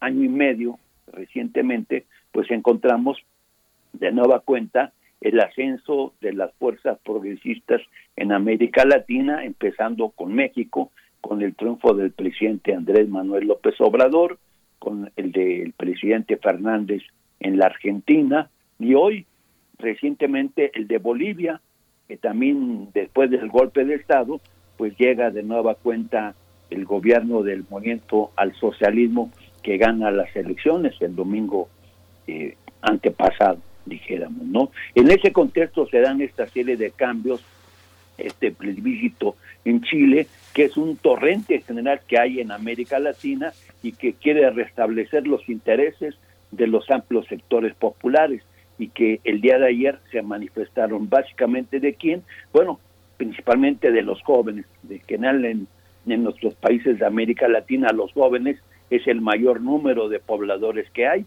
y son los que más han sido marginados de los beneficios de la educación, de la salud y del trabajo para tener los rubros principales. Y entonces ese descontento social pues ayer se manifestó en Chile votando por un nuevo orden constitucional. ¿Por qué? Porque en la constitución de Chile está privatizada la educación está privatizada la salud, está de una manera privatizada el derecho al trabajo y hay que cambiar ese orden que reclaman los jóvenes, que reclaman los trabajadores, que reclaman los sectores populares de Chile. Hay evidentemente también unos sectores que se oponen a ello, los viejos sectores de la llamada oligarquías tradicionales, no son élites, son oligarquías, ese es su nombre correcto, como así hay que, interpretarlo, es decir, pequeños grupos del que aglutinan el poder económico principalmente y en el caso de Chile pues lo vemos que el actual presidente es uno de los representantes de esa vieja oligarquía dueño de la empresa aérea más importante y más grande de América Latina. Ese sería un ejemplo un país rico en minerales y que, exporta a todo el mundo que es gran socio de las grandes compañías canadienses, norteamericanas, y que exporta a China, a los Estados Unidos, la riqueza y que poco se queda para el beneficio del pueblo chileno y también de las minorías que hay en Chile, por ejemplo, los mapuches, que están segregados de la vida política, económica y social, marginados y reprimidos por el gobierno chileno. Todo eso ha contribuido a que entonces haya una explosión de la gente y que hayan demandado y hayan generado toda una movilización para que se diera un nuevo orden. Finalmente, ayer vimos esta jornada del plebiscito y salió a votar la mayoría, no todos, porque también recordemos que, que en Chile es uno de los países que más ha padecido la pandemia, como el resto de países latinoamericanos. Bueno, y un sector no salió por obvias razones, por su edad avanzada, por el miedo también que representa la, la ir a, votar. Había colas, por ejemplo, de más de dos horas estar formado porque eran ciertos centros de votación como el Estadio Nacional de Chile donde se podía ir a votar. Entonces mucha gente por ciertas condiciones no fueron, pero la gran mayoría sí salió, más del 50% fue a votar y votó por aprobar el cambio de una nueva constitución. Ahora viene el siguiente paso, que es establecer precisamente las condiciones de los que van a ir, precisamente porque también fue el acuerdo, hacer, dijéramos, una especie de congreso constituyente, ¿no? Van a ir congresistas y seguramente representados por distintos sectores, habrá que hacer un procesamiento para ver cómo se eligen a esos representantes, a esos nuevos constituyentes que elegirán y formarán el nuevo orden constitucional de la República de Chile. Fíjese, doctor, que es, es, interesante cómo hay un conjunto de chilenos que desde los años 70 están en el mundo y que son, y que son eh, personas muy, muy influyentes en el territorio académico, en el territorio periodístico. No sé, pienso el World Service de la BBC fue durante más de 30 años un chileno el que estuvo al frente. Hay una serie, lo, lo mismo pasa con TV France, con eh, Radio France Internacional, Radio Italia. Estamos llenos de chilenos en el planeta. Cuando esos chilenos regresaron, muchos dijeron, estamos eh, regresando a una ciudad, a una sociedad que adormeció la dictadura. Están pensando solo estar en las plazas comerciales, en un individualismo atroz. Ahora, la gente nacida en los 90 y finales de los 90 es la que está en la calle. ¿Cómo, cómo llegamos a ese, a ese proceso? Las universidades, gran parte de las universidades chilenas, de las 55 universidades autónomas que hay en Chile, se mantuvieron pues en, una línea francamente de, de, valentía y de producir conocimiento y aún en la dictadura de salir adelante. ¿Cómo nos explicamos este proceso de la juventud? ¿Son las carencias sociales, la crisis o, o hay Sí, otro quizá- tipo de factores? Hay dos elementos que nos van a retratar mejor esta, esta situación. Uno, eh, la expulsión de chilenos hacia el exterior, de ciudadanos de Chile. Primeramente, evidentemente, por la dictadura generó una diáspora en muchos países del mundo. En México llegó una gran corriente de, de exiliados políticos chilenos, muchos todavía se quedaron aquí porque se enraizaron en el país, forman parte de nuestra sociedad. Otros regresaron precisamente a Chile, pero otros también salieron por la crisis económica, fueron expulsados y están en diversas partes del mundo, en esa diáspora chilena.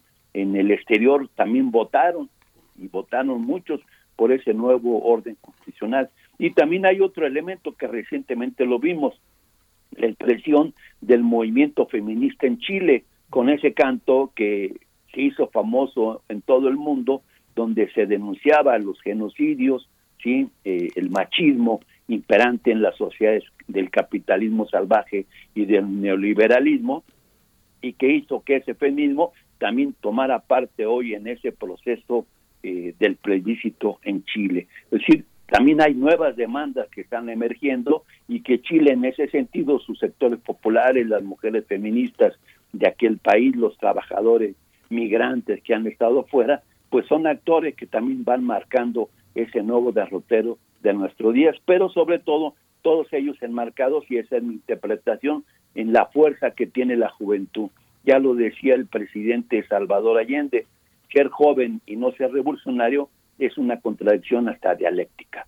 Así lo decía el gran presidente Salvador Allende y eso nos lo demostró esta jornada que el día de ayer se desarrolló en Chile. Viene otra nueva etapa, seguramente donde esta juventud chilena, la juventud chilena progresista, la de los trabajadores, la de los estudiantes, la de las mujeres, la de los eh, campesinos, la de los mineros, pues se va a expresar de otra manera para generar un nuevo orden funcional y también un nuevo modelo, porque en Chile resultó que la dictadura implementó el llamado modelo neoliberal, que ahí se aplicó por primera vez y que después se fue reproduciendo en todos los países, de, casi en todos los países de América Latina.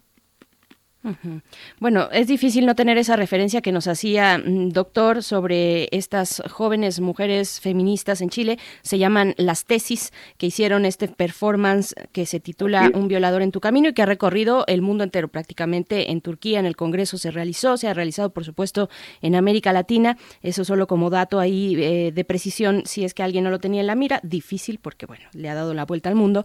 Pero mm, bueno, mm, doctor, preguntarle también, pues, qué esperar en adelante. Precisamente son muchos los temas que se asoman en la realidad chilena y que requieren de una modificación y de un acercamiento muy puntual, muy importante. El tema de la educación, del sistema de pensiones también, de los derechos de las y los trabajadores. ¿Cree que eh, se dé con esta decisión un un volantazo, digamos, hacia dónde sería, por supuesto, mm, después de una historia neoliberal que ha dejado los saldos que ha dejado, Chile estará volteando a la, a la izquierda, por ejemplo? Bueno, yo creo que el pueblo de Chile siempre ha estado en la izquierda. Lo que pasa es que ha habido pues toda una represión política, una represión militar durante muchos años que ha impedido que el pueblo chileno eh, respondiera plenamente a lo que se ha generado. Recordemos que la lucha del socialismo en Chile por el presidente Salvador Allende era por la vía pacífica hacia el socialismo, ¿no? Hoy en día eh, un nuevo socialismo también se pudiera llegar a plantear en el marco de estas situaciones, es decir, de una mayor justicia social y de una mayor solidaridad en el caso chileno. Por ejemplo, incluir a los indígenas mapuches y a las, todas las minorías indígenas de, Chile que han sido tradicionalmente eh, marginadas por la dictadura y por los sectores conservadores y oligárquicos de Chile. Eh, también los mineros, los trabajadores, los que han generado la riqueza de ese país, haciendo una de las economías más rentables de América Latina, claro, para beneficio de la oligarquía exportadora, minero exportadora, que ha saqueado al, país. Los estudiantes que también no han tenido oportunidad de generarse una movilidad social porque el alto costo de la educación en Chile, que ha estado privatizada, pues merma el ingreso de las familias trabajadoras y de su acceso a la educación. Entonces, estos sectores, pues, y junto con las jóvenes mujeres estudiantes, mujeres trabajadoras que también reivindican, sobre todo cuestionando al Estado chileno, porque el canto era contra el, Estado chileno, no contra cualquier Estado, porque hay Estados socialistas donde la mujer es respetada sus derechos, sino era contra ese Estado, principalmente chileno, de la oligarquía que ha marginado al conjunto de las mujeres, sean estudiantes, jóvenes, indígenas, trabajadoras. Claro que eso, eh, ese canto proliferó en el mundo porque en otros países se dan semejantes situaciones. Y de ahí arrancó precisamente esta protesta femenina que fue incubándose en el resto del mundo pero que también Chile nos ha demostrado a lo largo de su historia que el camino hacia la izquierda tiene un camino que siempre le ha gustado recorrer. De hecho, la primera república socialista en América Latina se estableció en Chile en el año de 1932. La siguiente fue cuando la vía al socialismo de Salvador Allende.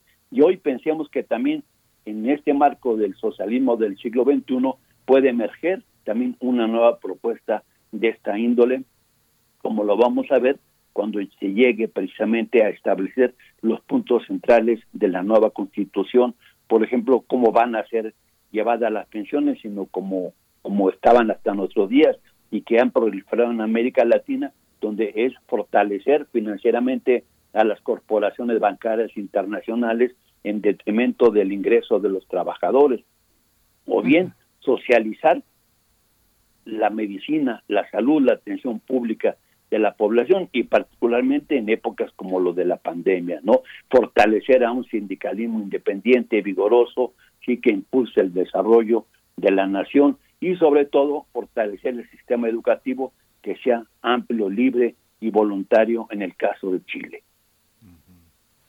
Pues, eh, pues doctor, eh, muchas gracias por esta exposición tan comprometida, tan, tan intensa.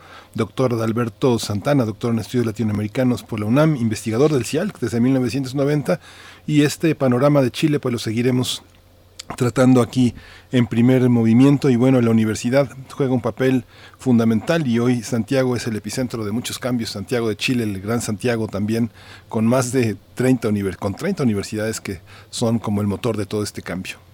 No, y también quizá me gustaría agregar, también pensemos en que junto a Chile está Bolivia, que también nos ha dado una gran lección con el grueso de la población chilena, donde el 80% votó por el movimiento al socialismo y porque el presidente, el candidato Luis Arce, sea el próximo presidente, que fue el ministro de Economía y que hizo que, que Bolivia resurgiera, porque es uno de los países más ricos desde la época colonial hasta nuestros días. De hecho, Bolivia es un potosí y hoy puede volver a las manos de las grandes masas de indígenas, campesinos y trabajadores de esa nación también sudamericana contigua a Chile.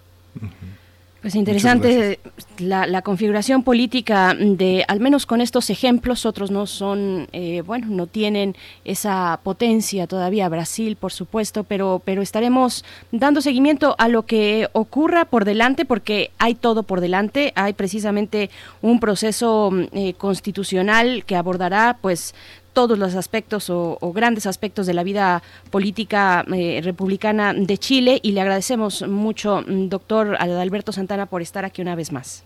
Muchas gracias, Berenice y Miguel Ángel. Gracias, doctor. Hasta luego.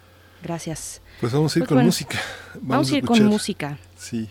Así es. Bueno, Miguel Ángel, este es, este es un homenaje, dice la artista que vamos a escuchar a continuación, es un homenaje al estudiante, a la trabajadora, a la madre, al mapuche, a tantas y tantos que se han levantado y han dicho mm, eh, presente, se han hecho presentes en las acciones de humanidad por los caídos, a los que han perdido de vista y bueno, a los héroes anónimos que nos amplifican de fuerzas para seguir de pie por la vida digna. Esto es lo que dice Ana Tijoux en una canción que pues eh, publicó, eh, estrenó apenas a principios de octubre, que precisamente se llama así, Rebelión de Octubre, de octubre, hablando pues de todos estos momentos de protesta en Chile. Con esto nos vamos a despedir, Miguel Ángel, también de la hora, de la radio Nicolaita, porque ya, ya nos alcanza el tiempo. Ya, ya nos vamos, vamos con Anatillo nos constituye. Octubre rebelión, con honesta convicción.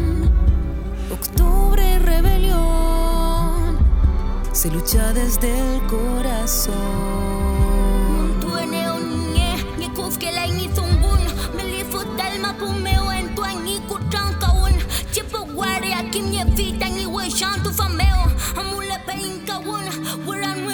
She Pactaron silencio Firmaron un acuerdo Escondieron documentos Dime tú quién es violento Mientras nuestros muertos Sin justicia ni presos Vamos a quebrar silencio y la vida alzaremos. Rebelión de octubre, nuestra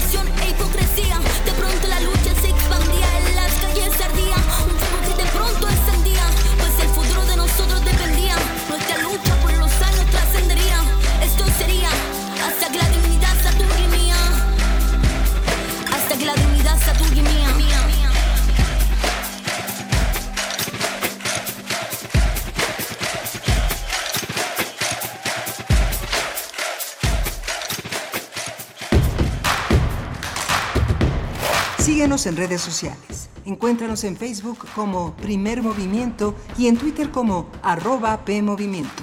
Hagamos comunidad.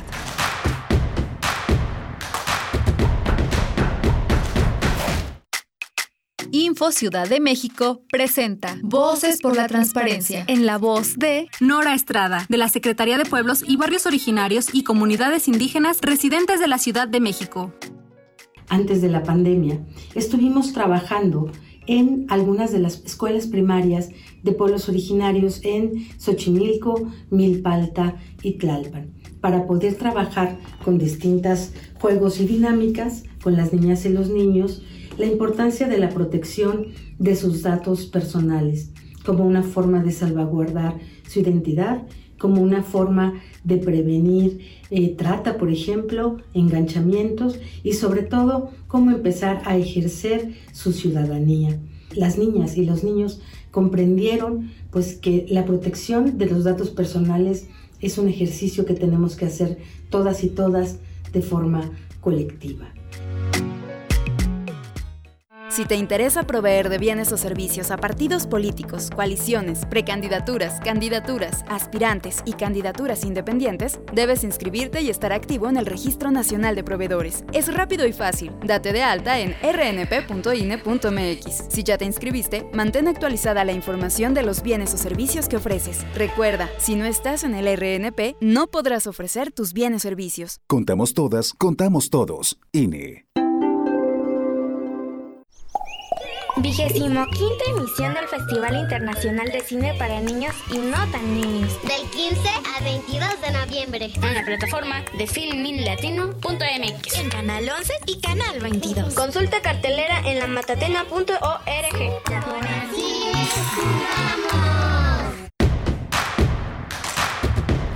Encuentra la música de primer movimiento día a día, el spot de Radio UNAM y agréganos a tus favoritos.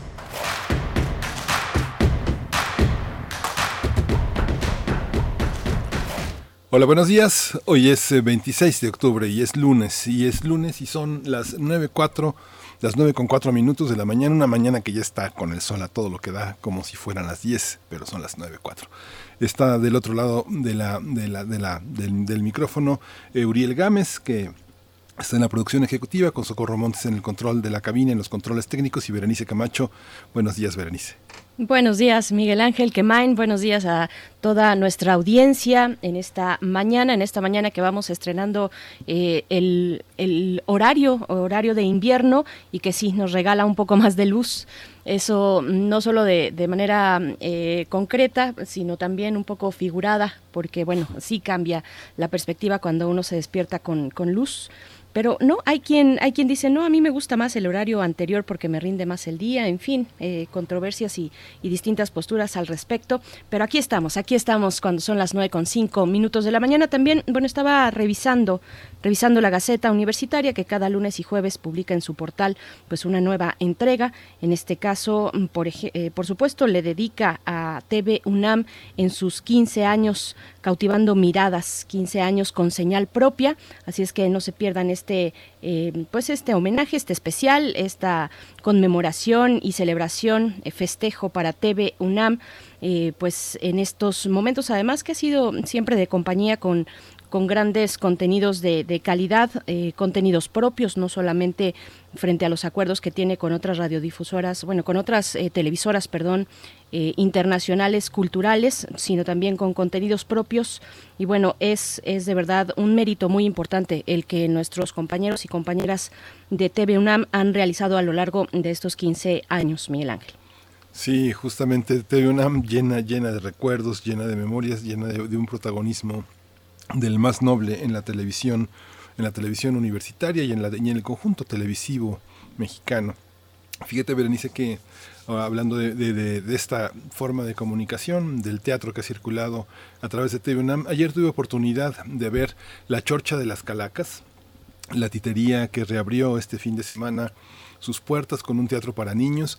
Fue muy impresionante, este, cerca de 15 personas en escena manipulando títeres, una visión sincrónica y al mismo tiempo muy crítica de la muerte en nuestros días, muy emotiva, auténticamente un altar, un altar, un altar de muertos verdaderamente interesante, sobre todo en este seguimiento que nosotros hemos hecho de los 500, ah, de la conmemoración de los 500 años de la presencia española, de la conquista del, colonial, del colonialismo hispano, hispano en, en, nuestra, en nuestro continente. Muy, muy interesante el recorrido que hacen desde Hernán Cortés hasta Frida Kahlo y todos los comentarios de la actualidad política nacional con un público infantil, adulto, mucha gente en de manera presencial, música en vivo y hicieron la transmisión también en vivo. El próximo fin de semana a la una a las 5 de la tarde, sábado y domingo, y hasta el lunes 2 eh, de noviembre va a estar este espectáculo. No vamos a poder estar en los panteones, pero sí en este panteón virtual que auténticamente a lo largo de 60 minutos ofrece una posibilidad de ver la muerte, de ver nuestra historia y de, y de responder con un enorme entusiasmo a lo que tenemos. Veíamos a la gente con sus mascarillas y muy protegida asistiendo al teatro. Son muy valientes porque hay muchas cosas que ignoramos, pero pues esto sigue, como nos decía Lourdes Pérez Gay cuando la entrevistamos, este, vivimos para el teatro y del teatro y esto es nuestra vida y no nos la van a quitar. Así que bueno, es una manera de estar este fin de semana pues muy cerca de nuestros muertos, de hacerlos hablar y, de estar con estos títeres tan maravillosos de la titería. Y eso brevemente, brevemente me da pie para invitarles una vez más a que eh, pues nos envíen sus calaveritas literarias arroba P Movimiento en Twitter, en Facebook Primer Movimiento o también a nuestro correo electrónico primer movimiento unam arroba gmail.com. Ahí vamos a recibir sus calaveritas y les vamos a dar lectura el próximo lunes 2 de noviembre. Así es que bueno, ya estamos con la eh, celebración del Día de Muertos en la puerta. Así es que bueno, hay, hay, que hacer comunidad también a partir de las letras y de estos sentimientos que seguramente serán muy distintos a los de años pasados. Así es que bueno, hecha está la invitación. Vámonos con la poesía necesaria. Vamos. Es hora de Poesía Necesaria. Hay, dos momentos extraordinarios en la poesía de Javier Villaurrutia, este clásico, este hombre que formó parte de Contemporáneos, que es Nostalgia de la Muerte y Los Nocturnos de Villaurrutia. Hoy vamos a empezar por el final, por la décima muerte, que es un poema emblemático de la literatura mexicana del siglo XX y lo vamos a acompañar con un nocturno. un nocturno que la semana semana también pusimos uno de los nocturnos de Alberto Cruz Prieto, un- uno de los nocturnos de Chopin en la, en la ejecución de Alberto Cruz Prieto. Es el nocturno número 20 en Do menor, es la obra número 16. Dice así la décima muerte, dedicada a Ricardo de Alcázar. ¿Qué prueba de la existencia habrá mayor que la suerte de estar viviendo sin verte y muriendo en tu presencia? Esta lúcida conciencia de amar a lo nunca visto y de esperar lo imprevisto. Este caer sin llegar en la angustia de pensar que puesto que muero existo. 2. Si en todas partes estás, en el agua y en la tierra, en el aire que me encierra y en el incendio voraz. Y si a todas partes vas conmigo en el pensamiento, en el soplo de mi aliento y en mi sangre confundida, ¿no serás muerte en mi vida, agua, fuego, polvo y viento? 3. Si tienes manos, que sean de un tacto sutil y blando, apenas sensible cuando anestesiado me crean, y que tus ojos me vean sin mirarme, de tal suerte que nada me desconcierte, ni tu vista, ni tu roce, para no sentir un goce, ni un dolor contigo, muerte. 4. Por caminos ignorados, por hendiduras secretas, por las misteriosas vetas de troncos recién cortados, deben mis ojos cerrados entrar en mi alcoba oscura, a convertir mi envoltura opaca, febril, cambiante en materia de diamante, luminosa, eterna y pura. 5. No duermo para que al verte llegar lenta y apagada, para que al oír pausada tu voz que silencio vierte, que al tocar la nada que envuelve tu cuerpo yerto, para que tu olor desierto pueda, sin sombra de sueño, saber que de ti me adueño, sentir que muero despierto. 6. La aguja del instantero recorrerá su cuadrante, todo cabrá en un instante del espacio verdadero, que ancho, profundo y señero será elástico a tu paso, de modo que el tiempo cierto prolongará nuestro abrazo y será posible, acaso, vivir después de haber muerto. 7. En el roce, en el contacto, en la inefable delicia de la suprema caricia que desemboca en el acto, hay un misterioso pacto del espasmo delirante en que un cielo alucinante y un infierno de agonía se funden cuando eres mía y soy tuyo en un instante. 8. Hasta en la ausencia estás viva, porque la encuentro en el hueco de una forma y en el eco de una nota fugitiva porque en mi propia saliva fundes tu sabor sombrío, y a cambio de lo que es mío, me deja solo el temor de hallar hasta en el sabor la presencia del vacío. 9. Si te llevo en mi, en mí prendida, y te acaricio y escondo, si te alimento en el fondo de mi secreta herida, si mi muerte te da vida y goce mi frenesí, ¿qué será muerte de ti cuando al salir yo del mundo, desecho el nudo profundo, tengas que salir de mí? Décima. En vano amenazas, muerte, cerrar la boca a mi herida y poner fin a mi vida con una palabra inerte. ¿Qué puedo pensar al verte si en mi angustia verdadera tuve que violar la espera? Si en vista de tu tardanza, para llenar mi esperanza, no hay hora en que yo no muera.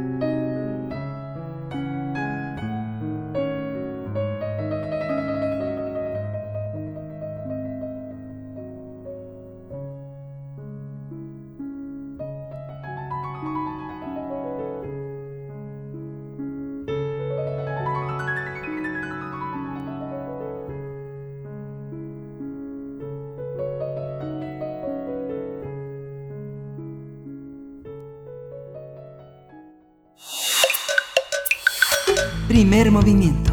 Hacemos comunidad. La mesa del día. El jueves se realizó el segundo debate entre los candidatos presidenciales a Estados Unidos a unos días de la elección del 3 de noviembre en ese país. A diferencia del primer debate, este último ejercicio se desarrolló de una forma en forma ordenada y los dos aspirantes a ocupar la Casa Blanca expusieron sus ideas y propuestas en torno a temas como la lucha contra el coronavirus, la vacuna contra la COVID-19, el sistema de salud, entre otros. Durante el debate, John Biden, candidato demócrata, reiteró sus ataques contra el manejo del presidente Trump de la pandemia, mientras que el presidente Donald Trump candidato republicano acusó a su contrincante y a su familia de actos de corrupción. El sábado, el mandatario emitió su voto anticipado en un centro electoral de West Palm Beach, en Florida. Se estima que casi 55 millones de estadounidenses ya han emitido su voto anticipado ante las condiciones impuestas por la pandemia de COVID-19. Vamos a conversar sobre este proceso electoral de Estados Unidos a unos días de la elección y están con nosotros el doctor Roberto Cepeda Martínez. Él es doctor en ciencia política con orientación en relaciones internacionales, especialmente en América del Norte. Es el, él es investigador del CISAN, el Centro de Investigaciones sobre América del Norte de la UNAM. Le damos la bienvenida. Gracias, doctor, nuevamente por estar aquí. Hola, Miguel Ángel. Eh, Berenice, buenos días. Un gusto estar en primer movimiento. Gracias. Doctor. Gracias. Gracias, doctor. Bienvenido. También damos la bienvenida a la profesora María del Rocío Méndez. Ella es licenciada en Relaciones Internacionales, académica de la FES Aragón, especialista en comercio internacional y negocios internacionales y también nos ha acompañado en diversas ocasiones. Profesora María del, del Rocío, bienvenida una vez más. Hola, Berenice, Miguel Ángel, muy buenos días a todos. Hola, buenos doctora, días. buenos días. Muchas, mucho, mucho gusto de, de tenerlos a los dos. Pues iniciamos con este recuento de los temas que ya presentábamos en la introducción de, la, de, la, de, esta, de esta entrevista, de este comentario. ¿Cuáles son, eh, cuál, es, cuál es el sentido de este, de este debate? ¿Coloca eh, frente a las votaciones anticipadas, cómo coloca el debate? ¿Cómo podemos tener un sondeo de los temas que realmente tocan a la sociedad norteamericana? Empezamos con usted, maestra María del Rocío Méndez. Sí, Miguel Ángel, muchas gracias. Mira, bueno, derivado de, del debate último ya realizado el 22 de octubre, pues podemos comentar que los temas que centraron dicho encuentro, pues fueron evidentemente el control de la pandemia por parte del presidente Trump, así como también pues eh, algunos temas sobre eh, eh, que incomodaron ¿no? un tanto a la posición de, de Joe Biden al respecto de algunos este fraudes no por parte de su hijo y temas de ese tipo.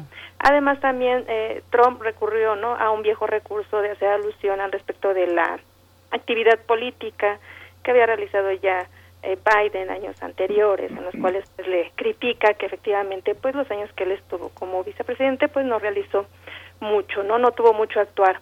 Así que eh, pues podemos definir que este encuentro prácticamente estuvo enfocado entre debilidades de cada uno en el sentido también económico. Podemos destacar, bueno, que en el caso de Trump, pues sí, efectivamente tenía una gran fortaleza previa a la pandemia, sin embargo, ahora derivado de la misma, pues eh, su actividad o su credibilidad política en el sentido económico, pues se vio fuertemente debilitada, algo que Biden pues recalcó constante, constantemente. Uh -huh. Doctor, eh, doctor eh, Roberto Cepeda, ¿cuál es su visión? Eh, sí, Miguel Ángel, este, bueno, yo eh, considero que pues este fue el último debate, bueno, el tercero, el, hay que recordar que el segundo se canceló porque uh -huh. Trump eh, eh, dio positivo a coronavirus.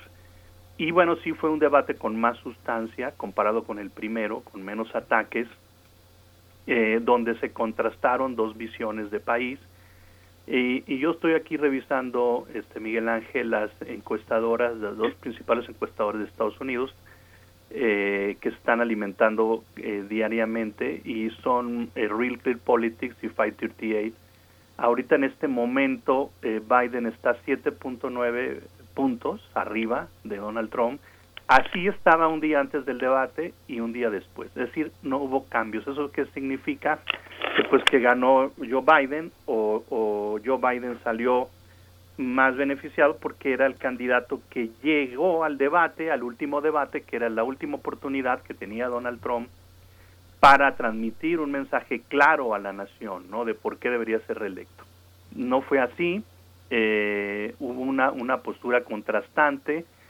Si de repente Joe Biden no respondía de manera firme ante Donald Trump cuando lo criticaba, bueno, usted ya estuvo eh, como vicepresidente con Obama y no hizo esto y esto, y, y usted es la causa de por qué yo me lancé de, eh, a la presidencia, le dijo Donald Trump pero ahí se antojaba una respuesta más fuerte de Biden en el sentido de que él fue vicepresidente, no fue presidente, como efectivamente Donald Trump sí ha estado al frente del Poder Ejecutivo. Se quedó de claro al inicio del debate y al final también eh, a través de las frases que se pronunciaron ahí de, de que eh, hay un mal manejo ¿no? de la pandemia de parte de Donald Trump, Estados Unidos, pues ya lo hemos dicho en otros programas, es el país con mayor número de contagios, con mayor número eh, de muertes, casi 250 mil muertes, y bueno, esto evidentemente pues tendrá eh, algún efecto en las elecciones. La mayor parte del, de la población eh, pues este reprueba a Donald Trump y yo creo que eso quedó en evidencia, ¿no? Si no podemos apoyar a, a un, a un candidato a presidencia como Trump que no ha sabido manejar la pandemia y que es eh, a quien se le pueden atribuir, ¿no? Eh, y lo hemos también señalado en otras ocasiones que antes de la pandemia Donald Trump venía muy bien y la economía que era una de sus cartas digamos fuertes porque la economía venía creciendo muy bien, el desempleo estaba muy bajo. Eso cambió con la pandemia y que es realmente un asunto externo que se volvió, digamos, eh, un asunto de mala fortuna, como diría Maquiavelo, para un gobernante como es Donald Trump, que no tuvo la virtud suficiente, rescatando otra vez a Maquiavelo, para hacerle frente a esta mala fortuna, que fue la pandemia, y que sigue siendo, ¿no? Todavía eh, eh, no se ve para cuándo, o, o, es decir, todavía hay rebrotes y, y la gente evidentemente esto ha tenido repercusiones económicas y eso va a ser va a ser decisivo, ¿no? El último candidato, el último presidente que no se religió, o el más reciente fue Bush padre, George Bush padre con Clinton en el 92 y el tema económico fue fundamental, ¿no? Entonces, ahora algo le pareció lo está pasando a Trump.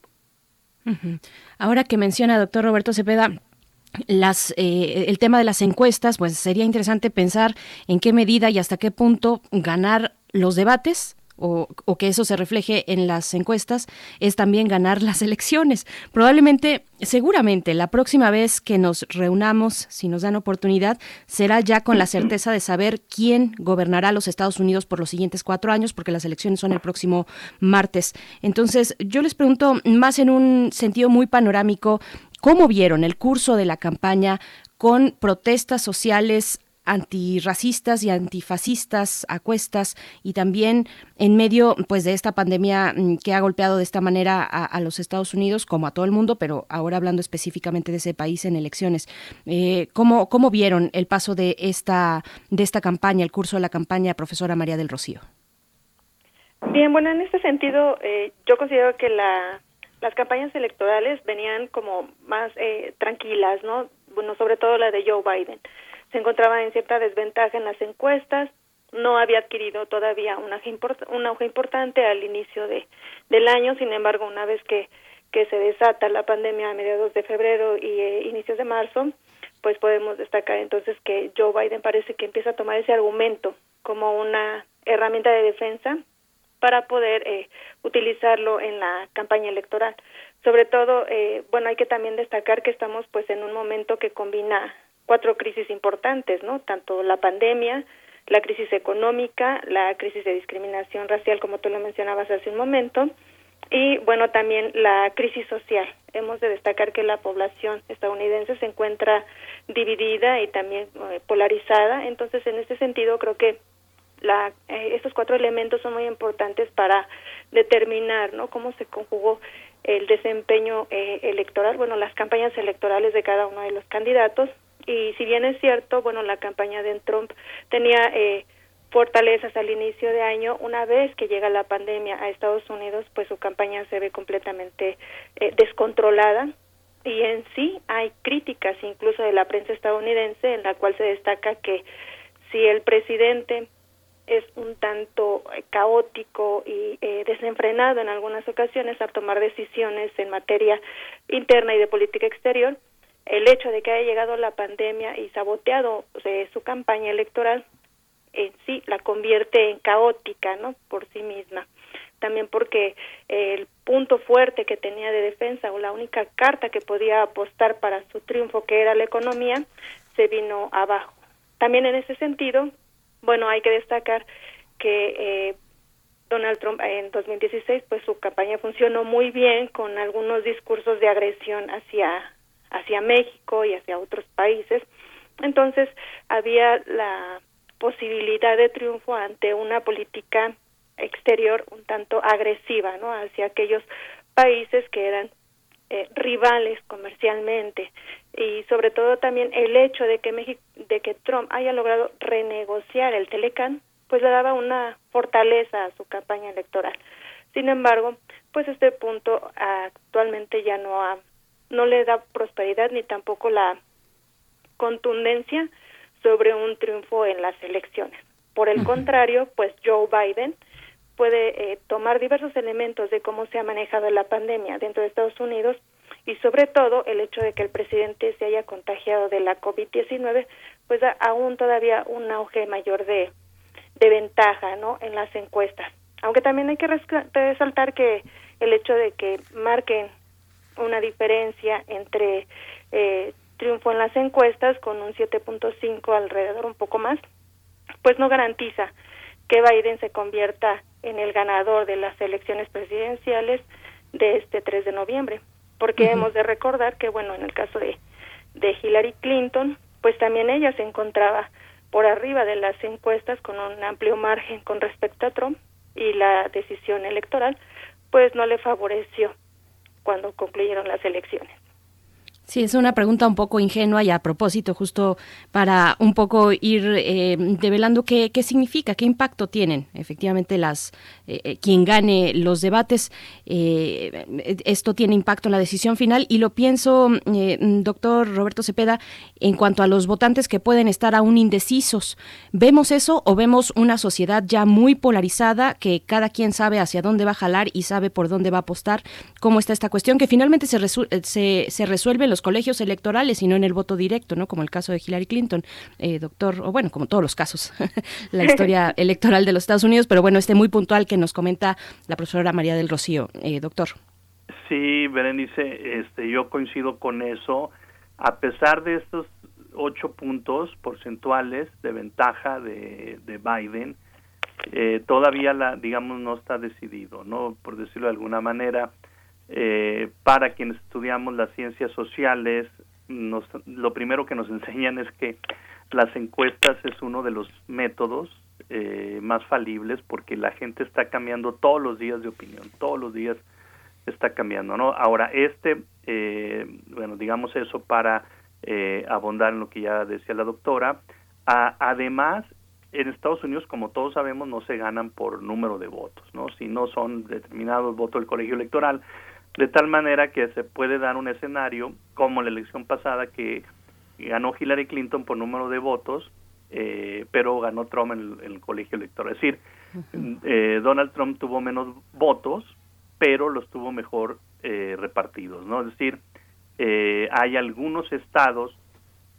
que son clave, ¿no? Que son, digamos, algunos que ya de acuerdo a las... Nada está decidido, ¿no? Pero algunos de, de los estados que de acuerdo a las encuestas son más, eh, eh, digamos, dan más ventaja a un candidato que el otro y hay algunos, hay otros estados que también, eh, de acuerdo a las encuestas, digamos, son muy parejas las encuestas o el margen de ventaja de un candidato sobre el otro no es de tal manera determinante que, por ejemplo, Real Clear Politics los pone en color gris, pone en color azul los, los digamos esto visto en un mapa de Estados Unidos, lo del Partido Demócrata, color rojo, Partido eh, Republicano y color gris aquellos que no están decididos. Y nos habla de que hay 538 votos electorales en Estados Unidos, de los cuales en estos momentos Joe Biden ganaría 232, es decir, no le alcanzan, ¿no? No alcanzan para ganar. hay- yo- Donald Trump obviamente tiene asegurados, entre comillas, porque bueno, también estos son de acuerdo a las encuestas, 125. Y están 181 votos electorales, para responder a tu pregunta, Berenice, que no es muy claro quién va a ganar. Y ahí están unos estados, eh, est- estados péndulo, que le llaman. A mí me llama mucho la atención que está Texas y Arizona, que tradicionalmente son republicanos, pero aquí habla de que las encuestas no le dan una, una ventaja clara a ningún candidato.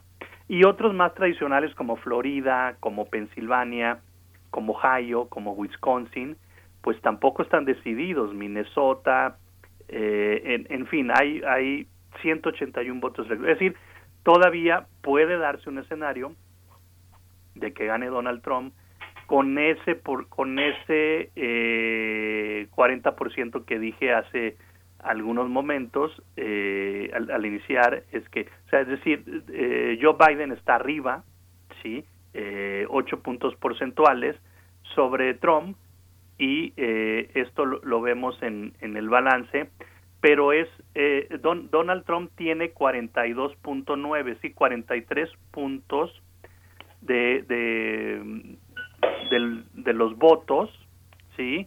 En las encuestas.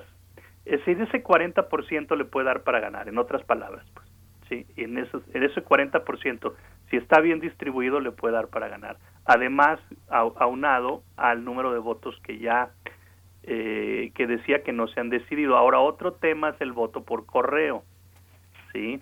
Eh, de acuerdo al, al, al- a- bueno, en Estados Unidos no son no es una elección nacional sino son elecciones estatales por eso Bernice Miguel Ángel cuando vamos viendo los resultados de las elecciones el martes 3 de noviembre estamos viendo primero los estados del este que por cuestiones de horario son los que cierran primero las casillas entonces están un estado eh, dando sus resultados mientras por ejemplo estados como California Oregon y Washington pues nos tenemos que esperar ya muy noche no pero déjame decirte que algunos estados están aceptando votos por correo, ¿sí?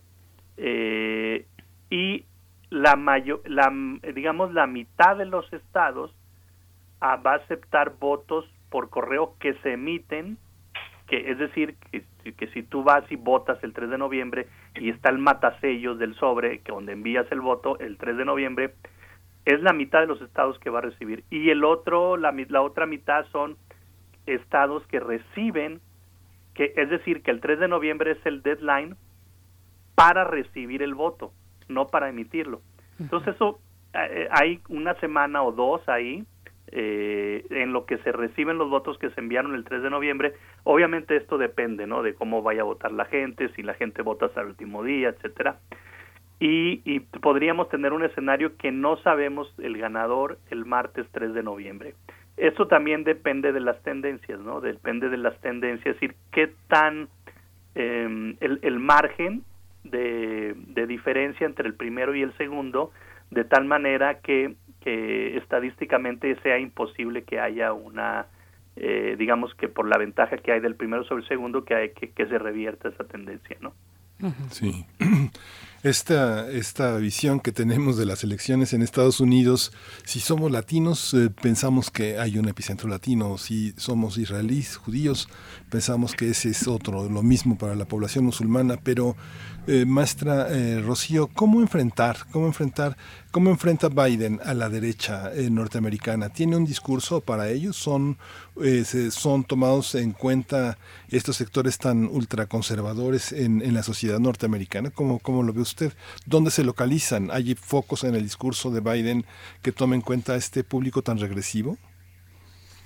Bueno, en ese sentido, mira, te puedo comentar que efectivamente, pues Joe Biden tiene que buscar nuevas estrategias para poder convencer a ese tipo de, de electorado.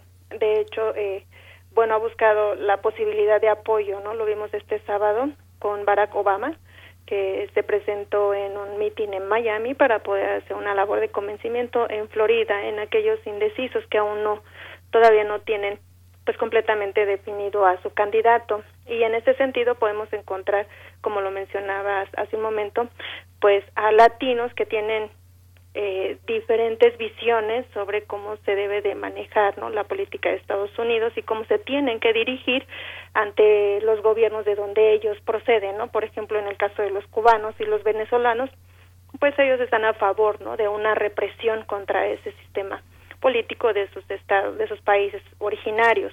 Por lo tanto, eh, pues Joe Biden tiene que buscar posibilidades de estrategia y de convencimiento para saber cómo poder eh, trabajar a este tipo de, de electorado eh, bueno, indeciso o conservador, ultraconservador. Y también en este sentido, bueno, yo creo que la posibilidad de que pueda obtener la ventaja y la, la postura benéfica en el voto podría ser mayor si también consideramos pues a, a quien lo acompaña en la campaña, eh, a quien se postura como o vicepresidenta Kamala Harris, ella también tiene mucha posibilidad de influencia entre entre estos sectores debido a la descendencia, el origen y también el discurso que que maneja, ¿no?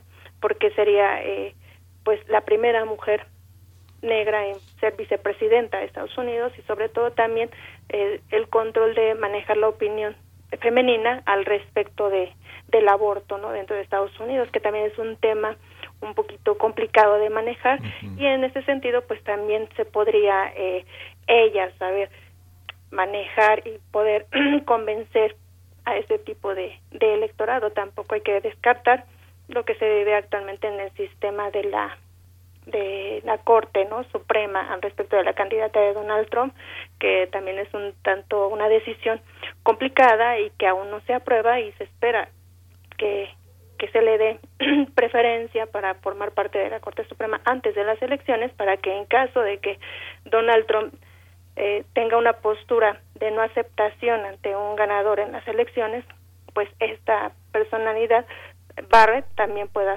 funcionar como una pieza clave ante las posturas eh, demandantes de John de Trump ante su queja, ¿no? de de los comicios del 3 de noviembre el, el, tema de las mujeres, junto, junto, con otros temas polémicos, pues marcan el pulso social de los Estados Unidos. Racismo y inmigración estuvieron presentes en este último debate y, le pregunto algo que también nos mencionan en redes sociales, les pregunto, comienzo con usted, doctor Roberto Cepeda, eh, qué tan cercano o qué tanta distancia ha tomado ya el discurso electoral de Donald Trump con respecto a grupos eh, supremacistas. Por aquí nos preguntan específicamente de los Proud eh, Boys, que, que bueno, en algún momento tuvieron lugar en el debate presidencial de Trump, pero ahora al parecer hay como una cierta distancia. ¿Quiénes son? Quién es esta base social eh, particularmente apoyando a Donald Trump y en el caso de Biden, pues eh, cómo se está resolviendo también aquellos grupos más hacia la izquierda, algunos que veían en, em, en, en el otro candidato demócrata, se me acaba de ir su nombre, este, este señor también muy grande de larga carrera, eh, que veían en él una opción importante justo para hacia cuestiones más sociales, más de justicia social, doctor Roberto Cepeda. Eh, sí, yo creo que es Bernie Sanders. Bernie Sanders, sí. Bernie Sanders, sí. Bueno, evidentemente, pues esos son los grandes retos, ¿no? Como de repente ya analizamos el, el apoyo de grupos minoritarios eh, de sectores específicos en la sociedad estadounidense y pues hay que, hay que decir que Donald Trump en el primer debate sobre todo no se deslindó y en ocasiones pues ha eh, resaltado ¿no? a todos estos grupos eh, supremacistas blancos. Hay que recordar, bueno, aquí hacer un poco de historia, que pues Donald Trump llegó a la presidencia de Estados Unidos criticando a Obama, que no, Obama no era estadounidense, en fin, ¿no? Y, hasta decía directamente un discurso racista en contra de Obama por ser de origen eh, afroamericano, sin negro, sin un, cómo podemos tener un presidente eh, afroamericano en la Casa Blanca. Entonces, eso resaltó mucho todos estos grupos, entre ellos los Proud Boys y otros, bueno, tenemos también históricamente pues a grupos como el Ku Klux Klan, eh, que son grupos supremacistas, racistas que han estado ahí presentes en la historia de Estados Unidos y que todavía Estados Unidos sigue siendo una nación dividida, como diría Abraham Lincoln, ¿no? En su famoso discurso. Es decir, todavía estamos viendo este maltrato a los grupos, eh, a, los, a la población negra el caso más reciente de George Floyd, que fue eh, pues prácticamente asfixiado, asesinado por un policía. Eh, y esto levantó protestas no solo en Estados Unidos, ¿no? sino fue un movimiento social a nivel global. Todo esto también en medio del coronavirus, todo esto en medio de la campaña presidencial y donde Trump no, no tuvo una postura eh, definida y más bien ambigua y más bien a favor de estos grupos supremacistas, pues que hay que decirlo, en ese 40% que apoyan a Trump, ahí están, ¿no? Este grupo de Proud Boys, que son, eh, Proud es como orgullosos, muchachos orgullosos, y son de extrema derecha, eh, yo diría también neofascistas, eh, hay una cuestión ahí de género también, y son grupos supremacistas blancos, ¿no? Y son violentos también. Ahí, ahí ejercen la violencia, ¿no? Está en Estados Unidos y, y, bueno, es, es, el problema de Donald Trump es que pues esos grupos son los que lo están lo están apoyando eh, hay que ver cómo viene el, resultado de las elecciones la postura de Trump de que no vaya a reconocer los resultados eh, electorales que no le favorezcan y que este grupos, este tipo de grupos también eh, eh, pues pueda llegar, o sea que toda esta polarización política se pueda trasladar a las calles y pueda haber estos tipos de disturbios, este tipo de enfrentamientos, ¿no? Y ya lo vimos también con la población afroamericana que salió a las calles y que no nada más eran afroamericanos, también había muchos jóvenes blancos, yo los vi, en, las manifestaciones. Entonces vemos tenemos esa casa dividida como como decía como decía Lincoln. Ahora eh, hay que recordar que Estados Unidos también históricamente es un país que eh, bueno pues si hay estas diferencias en su sociedad. Se ha caracterizado por resolverlas de tal manera que esto no genera una inestabilidad política no desde la desde la elección de Abraham Lincoln en 1860 que generó que no lo reconocieran los estados del sur, pues ya era, era un tema ahí a favor del esclavismo, etcétera, eh, o en contra del esclavismo de parte de Lincoln eh, y a favor de la abolición de la esclavitud, lo que generó. Yo creo que estamos muy lejos de, eso. Eh, los dos casos más recientes que yo recuerdo son el 2000, cuando Bush, hijo, y Al Gore contendieron, y también quedaron empatados, que prácticamente había un estado, ahí creo que era Florida, y, y bueno, tuvo que y la Suprema Corte ahí para decidir, finalmente ganó Bush, y no pasó a mayor problema, ¿no? El caso de, de con Hillary Clinton y, y Trump, el 2016, que hubo unos estados ahí que no estaban decididos, sobre todo en el área de los Grandes Lagos, eh, Michigan creo era uno de ellos, eh, y bueno, pues no, no pasó a mayores, Hillary Clinton salió. Eh, no salió el mismo día de las elecciones, pero salió la madrugada del otro día a, dar un discurso para reconocer. Sí, hay, hay digamos, una cierta eh, estabilidad institucional que eh, va a obligar a Donald Trump, aunque no lo quiera, a reconocer resultados desfavorables. ¿no? Él nada más titular del Poder Ejecutivo, pero tenemos Estados Unidos una clase política muy amplia, muy diversa, están los senadores y muchos senadores republicanos han criticado ese discurso de Trump, ¿no? De, de, poner en duda la eh, confiabilidad del sistema electoral estadounidense. Están los gobernadores, sí. Es decir, hay, hay una clase política que no le permitiría a Trump llevar al país a esa división. ¿no? Pues ya se nos acaba, nos acaba prácticamente el tiempo. Le, voy a pedir a, la maestra María del Rocío Méndez, pues que cierre este, este comentario solamente con una, una pregunta, como si puedas hacerlo muy brevemente, María del Rocío. Esta, esta pandemia también lo que modificó es que Muchos estudiantes abandonaron sus lugares de estudio para dirigirse a casa de sus padres, descubrieron que tenían una familia y que participaban de otra manera de, un, de, un, bullying muy intenso que hay en las universidades norteamericanas. Esos jóvenes que hoy estudian a distancia y que son eh, de una población enorme en los Estados Unidos, ¿modificará las tendencias? ¿Qué, qué papel juegan ellos? ¿Hay un registro de lo que se tiene en las universidades norteamericanas como, eh, como marca del voto? Sí, efectivamente, Miguel Ángel, es un eh, electorado que se espera pues sea muy activo. evidentemente pues hace en 2016 no podían votar, pero actualmente ya en 2020 lo podrán hacer y hay una gran disputa por obtener ese electorado. De hecho, Biden eh, tiene un, bueno, adquirió ¿no? un nuevo programa en el cual dice que va a ser Biden Care, replicando al Obamacare, que efectivamente pues tiene que dar pues los servicios a, a los latinos y también a los jóvenes en el sentido de, de, otorgar becas, ¿no? Para que sigan estudiando dentro de Estados Unidos. Eh, la postura de John Biden es más eh, condescendiente con respecto a este tipo de electorado y efectivamente están trabajando en su campaña para poder obtener ese ese convencimiento. Es muy importante efectivamente porque el número de estudiantes en Estados Unidos y que son eh, efectivamente latinos y que muchos de ellos también fueron eh, regresados a sus países de, de origen derivado de la pandemia para evitar pues eh, un mayor número de contagios están alertas, tienen la posibilidad de voto, es un número mayor, no tengo el dato eh, exacto, lo que sí te puedo decir que sí son eh, un número importante de electorado activo que efectivamente tienen eh, allí una posibilidad ambos candidatos de posicionarse ¿no? y de tener un mayor número de, de votos a su favor en la contienda electoral.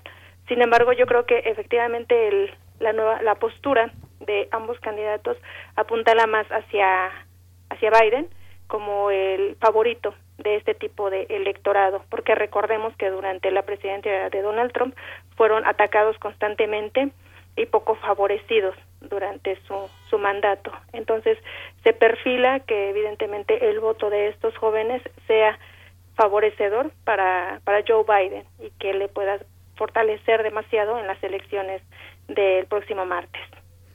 Pues bueno, básicamente ya estamos en cuenta regresiva para la jornada electoral que ya empezó en, este formato eh, previo eh, que, se, que, se ha realizado ya. Así es que, bueno, estaremos conversando probablemente sobre los resultados en la, en la próxima ocasión. Les agradecemos mucho a ambos, doctor Roberto Cepeda Martínez, investigador del CISAN de la UNAM. Muchas gracias por estar una vez más con nosotros. Muchas gracias, Berenice. Un gusto eh, participar en primer movimiento. A Miguel Ángel, saludos también a la doctora y al auditorio. Hasta pronto. También, eh, profesora María del Rocío Méndez, académica de la FES Aragón, muchísimas gracias y muy buen día.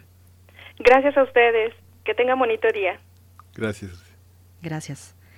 Bien, pues, ¿nos, vamos, a ir con música? A la siguiente nos vamos con lo siguiente. Vamos a ver de qué se trata. Yo creo que sí es música. Si no, nos vamos directo a Biosfera en Equilibrio, que nos compartan en la eh, producción qué es lo que sigue por acá. Clementina. Vamos, vamos, directo. Primer movimiento. Hacemos comunidad. Biosfera en Equilibrio. Ya se encuentra la doctora Clementina Equigua con nosotros en esta mañana, como cada lunes, ella que es colaboradora en este espacio eh, y en esta sección Biosfera en Equilibrio, el largo y accidentado camino de las mariposas monarca a México en esta travesía hacia nuestro país, una travesía del norte del continente. Doctora Clementina Equigua, gracias por estar con nosotros. Bienvenida una vez más. Muchísimas gracias. Bueno, pues seguimos en temporada de migraciones. Y en esta ocasión quiero comentar sobre las mariposas monarca, que ya empezaron a llegar desde eh, por estos días a, los estados de México y Michoacán. Desde mediados de agosto, millones de estos insectos han estado volando desde el noreste de Canadá eh, y han atravesado la porción central y este de los Estados Unidos y han pasado volando por al menos 10 estados de nuestra República Mexicana. Incluso de repente se pueden ver en nuestra ciudad. El ciclo de vida de la mariposa monarca dura aproximadamente un mes, pero el de las que llegan a pasar el invierno a nuestro país dura nueve meses. Las monarcas migratorias que, nacen en el este de Canadá y Estados Unidos, eh, cuando nacen, eh, nacen ya avanzado el verano, cuando la luz del sol ha cambiado de ángulo, el clima empieza a hacerse más frío, se acortan los días y el alimento empieza a escasear. Eh, en este, en esta parte del continente, las mariposas monarca viven en pastizales y zonas abiertas, y en México viven en bosques de coníferas y eh, principalmente bosques de oyameles. Estos eh, ecosistemas les dan condiciones microclimáticas que les permiten sobrevivir durante el invierno para luego emprender su regreso a la primavera siguiente. En gran parte del continente vive un grupo de plantas que pertenecen al género Asclepias. Estas plantas también son conocidas como algodoncillo o en Estados Unidos como milkweed. Eh, están dispersas en los pastizales y otros ecosistemas abiertos del noreste de América. Las monarcas ponen sus huevecillos en las hojas de estas plantas para que sus orugas se alimenten de ellas. Cuando son adultas, también consumirán el néctar de las flores del algodoncillo, así como el néctar de otras flores. En México y Estados Unidos y Canadá hay unas 70 especies de asclepias de algodoncillo, pero han ido desapareciendo desde principios del siglo XX por la expansión de la agricultura intensiva. Los agricultores las eliminan porque las consideran malezas, es decir, son plantas indeseables dentro de sus campos de cultivo. Con el paso de los años y de las décadas, se ha logrado eliminar a los algodoncillos de las zonas agrícolas a lo largo de la ruta migratoria, gracias al uso de herbicidas que ha tenido un efecto negativo en las poblaciones de estas plantas. Cuando llegan a México, las mariposas buscan la seguridad, como dije, microclimática que les brindan nuestros bosques templados de las montañas del centro de nuestro país. Específicamente, año con año llegan a unos 30 sitios de bosques ubicados a más de 3.000 metros de altitud. Estos sitios están dispersos en sierras localizadas entre los estados de México y Michoacán en lo que denominamos eje volcánico. En 1986, Lincoln Brower, un entomólogo estadounidense, explicó que eh, las mariposas que llegan a estas zonas eh, en, el, en, los estados de Michoacán y del Estado de México, la zona se mantiene más húmeda que el resto del país. La humedad que recibe esas, esas, eh, esa región viene de masas de aire subtropical que se mueven del Océano Pacífico hacia el continente.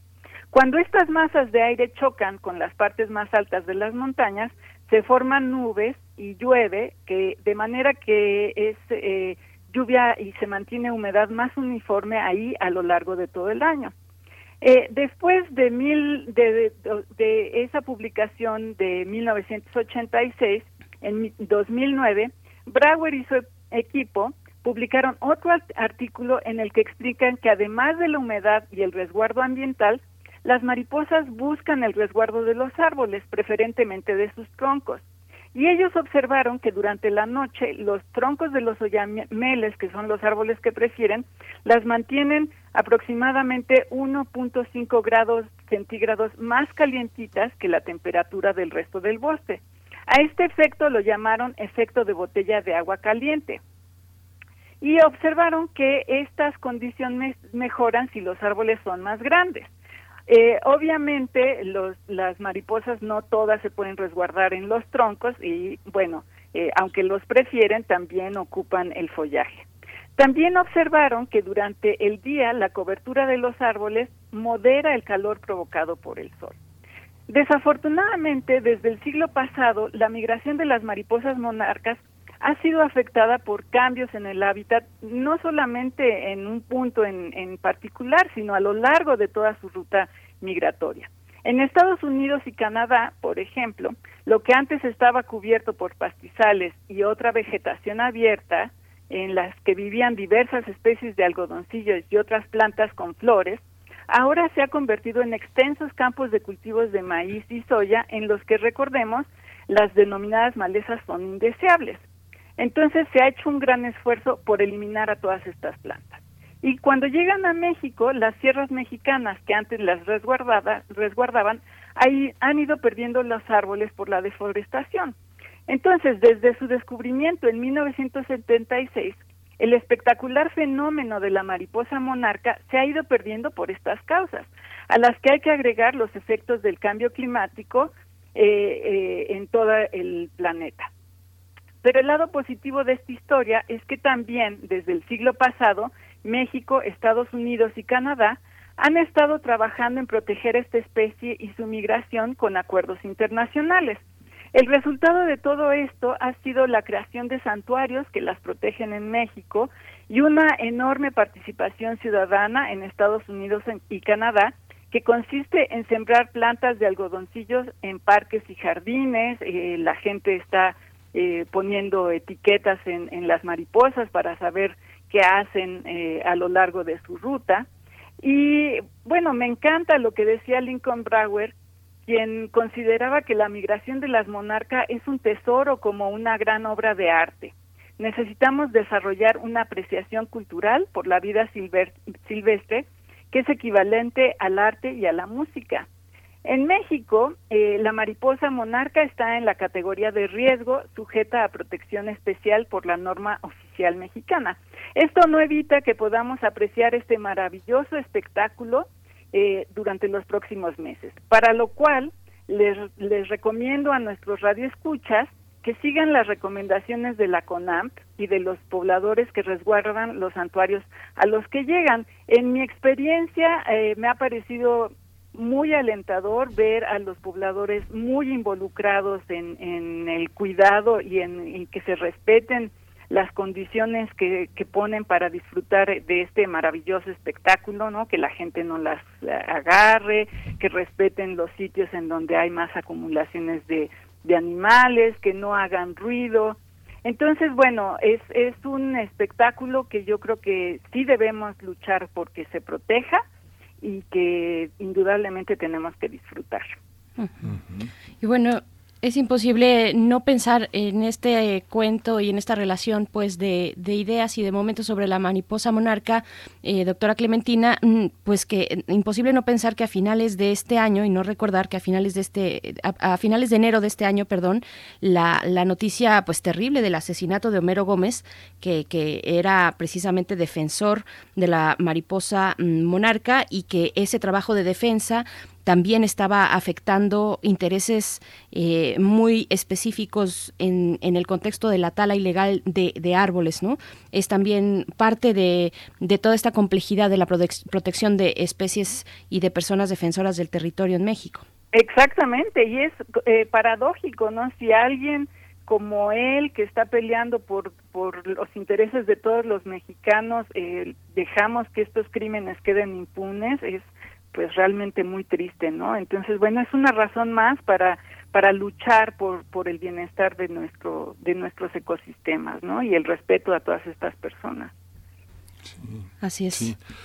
Pues nos quedamos con esta reflexión eh, profunda y, y, y, y, trascendente sobre algo que, eh, con todo y que estos tiempos de pandemia nos han impedido, disfrutamos eh, cada año de esta visita a Michoacán de este espectáculo tan conmovedor que está tan vinculado a todo lo que nos a todo lo que nos dices y que para muchas personas pues es el terreno el territorio de la invisibilidad. Pero pues muchas gracias Clementina por esta participación. Pues abrazos a todos. Gracias. Abrazos doctora Clementina Kigua nosotros nos despedimos ya, son las 9 con 59 minutos. Les deseamos una, eh, una gran semana, la última ya de octubre, que concluye también con las festividades del Día de Muertos, bueno, que han sido canceladas de manera eh, en su contexto de lo físico, pues, pero, pero desde casa seguramente muchos eh, ya están poniendo sus altares, compártanos sus calaveritas, ya lo saben, y nos despedimos. Mañana nos encontramos a las 7 de la mañana, Miguel Ángel. Nos despedimos hasta mañana. Esto fue Primer Movimiento. El mundo desde la universidad. Radio UNAM presentó Primer Movimiento. El mundo desde la universidad. Con Berenice Camacho y Miguel Ángel Quemain en la conducción. Frida Saldívar y Uriel Gámez, producción. Antonio Quijano y Patricia Zavala, noticias. Miriam Trejo y Rodrigo Mota, coordinadores de invitados. Tamara Quirós, redes sociales. Arturo González y Socorro Montes, operación técnica. Y Arlén Cortés, servicio social.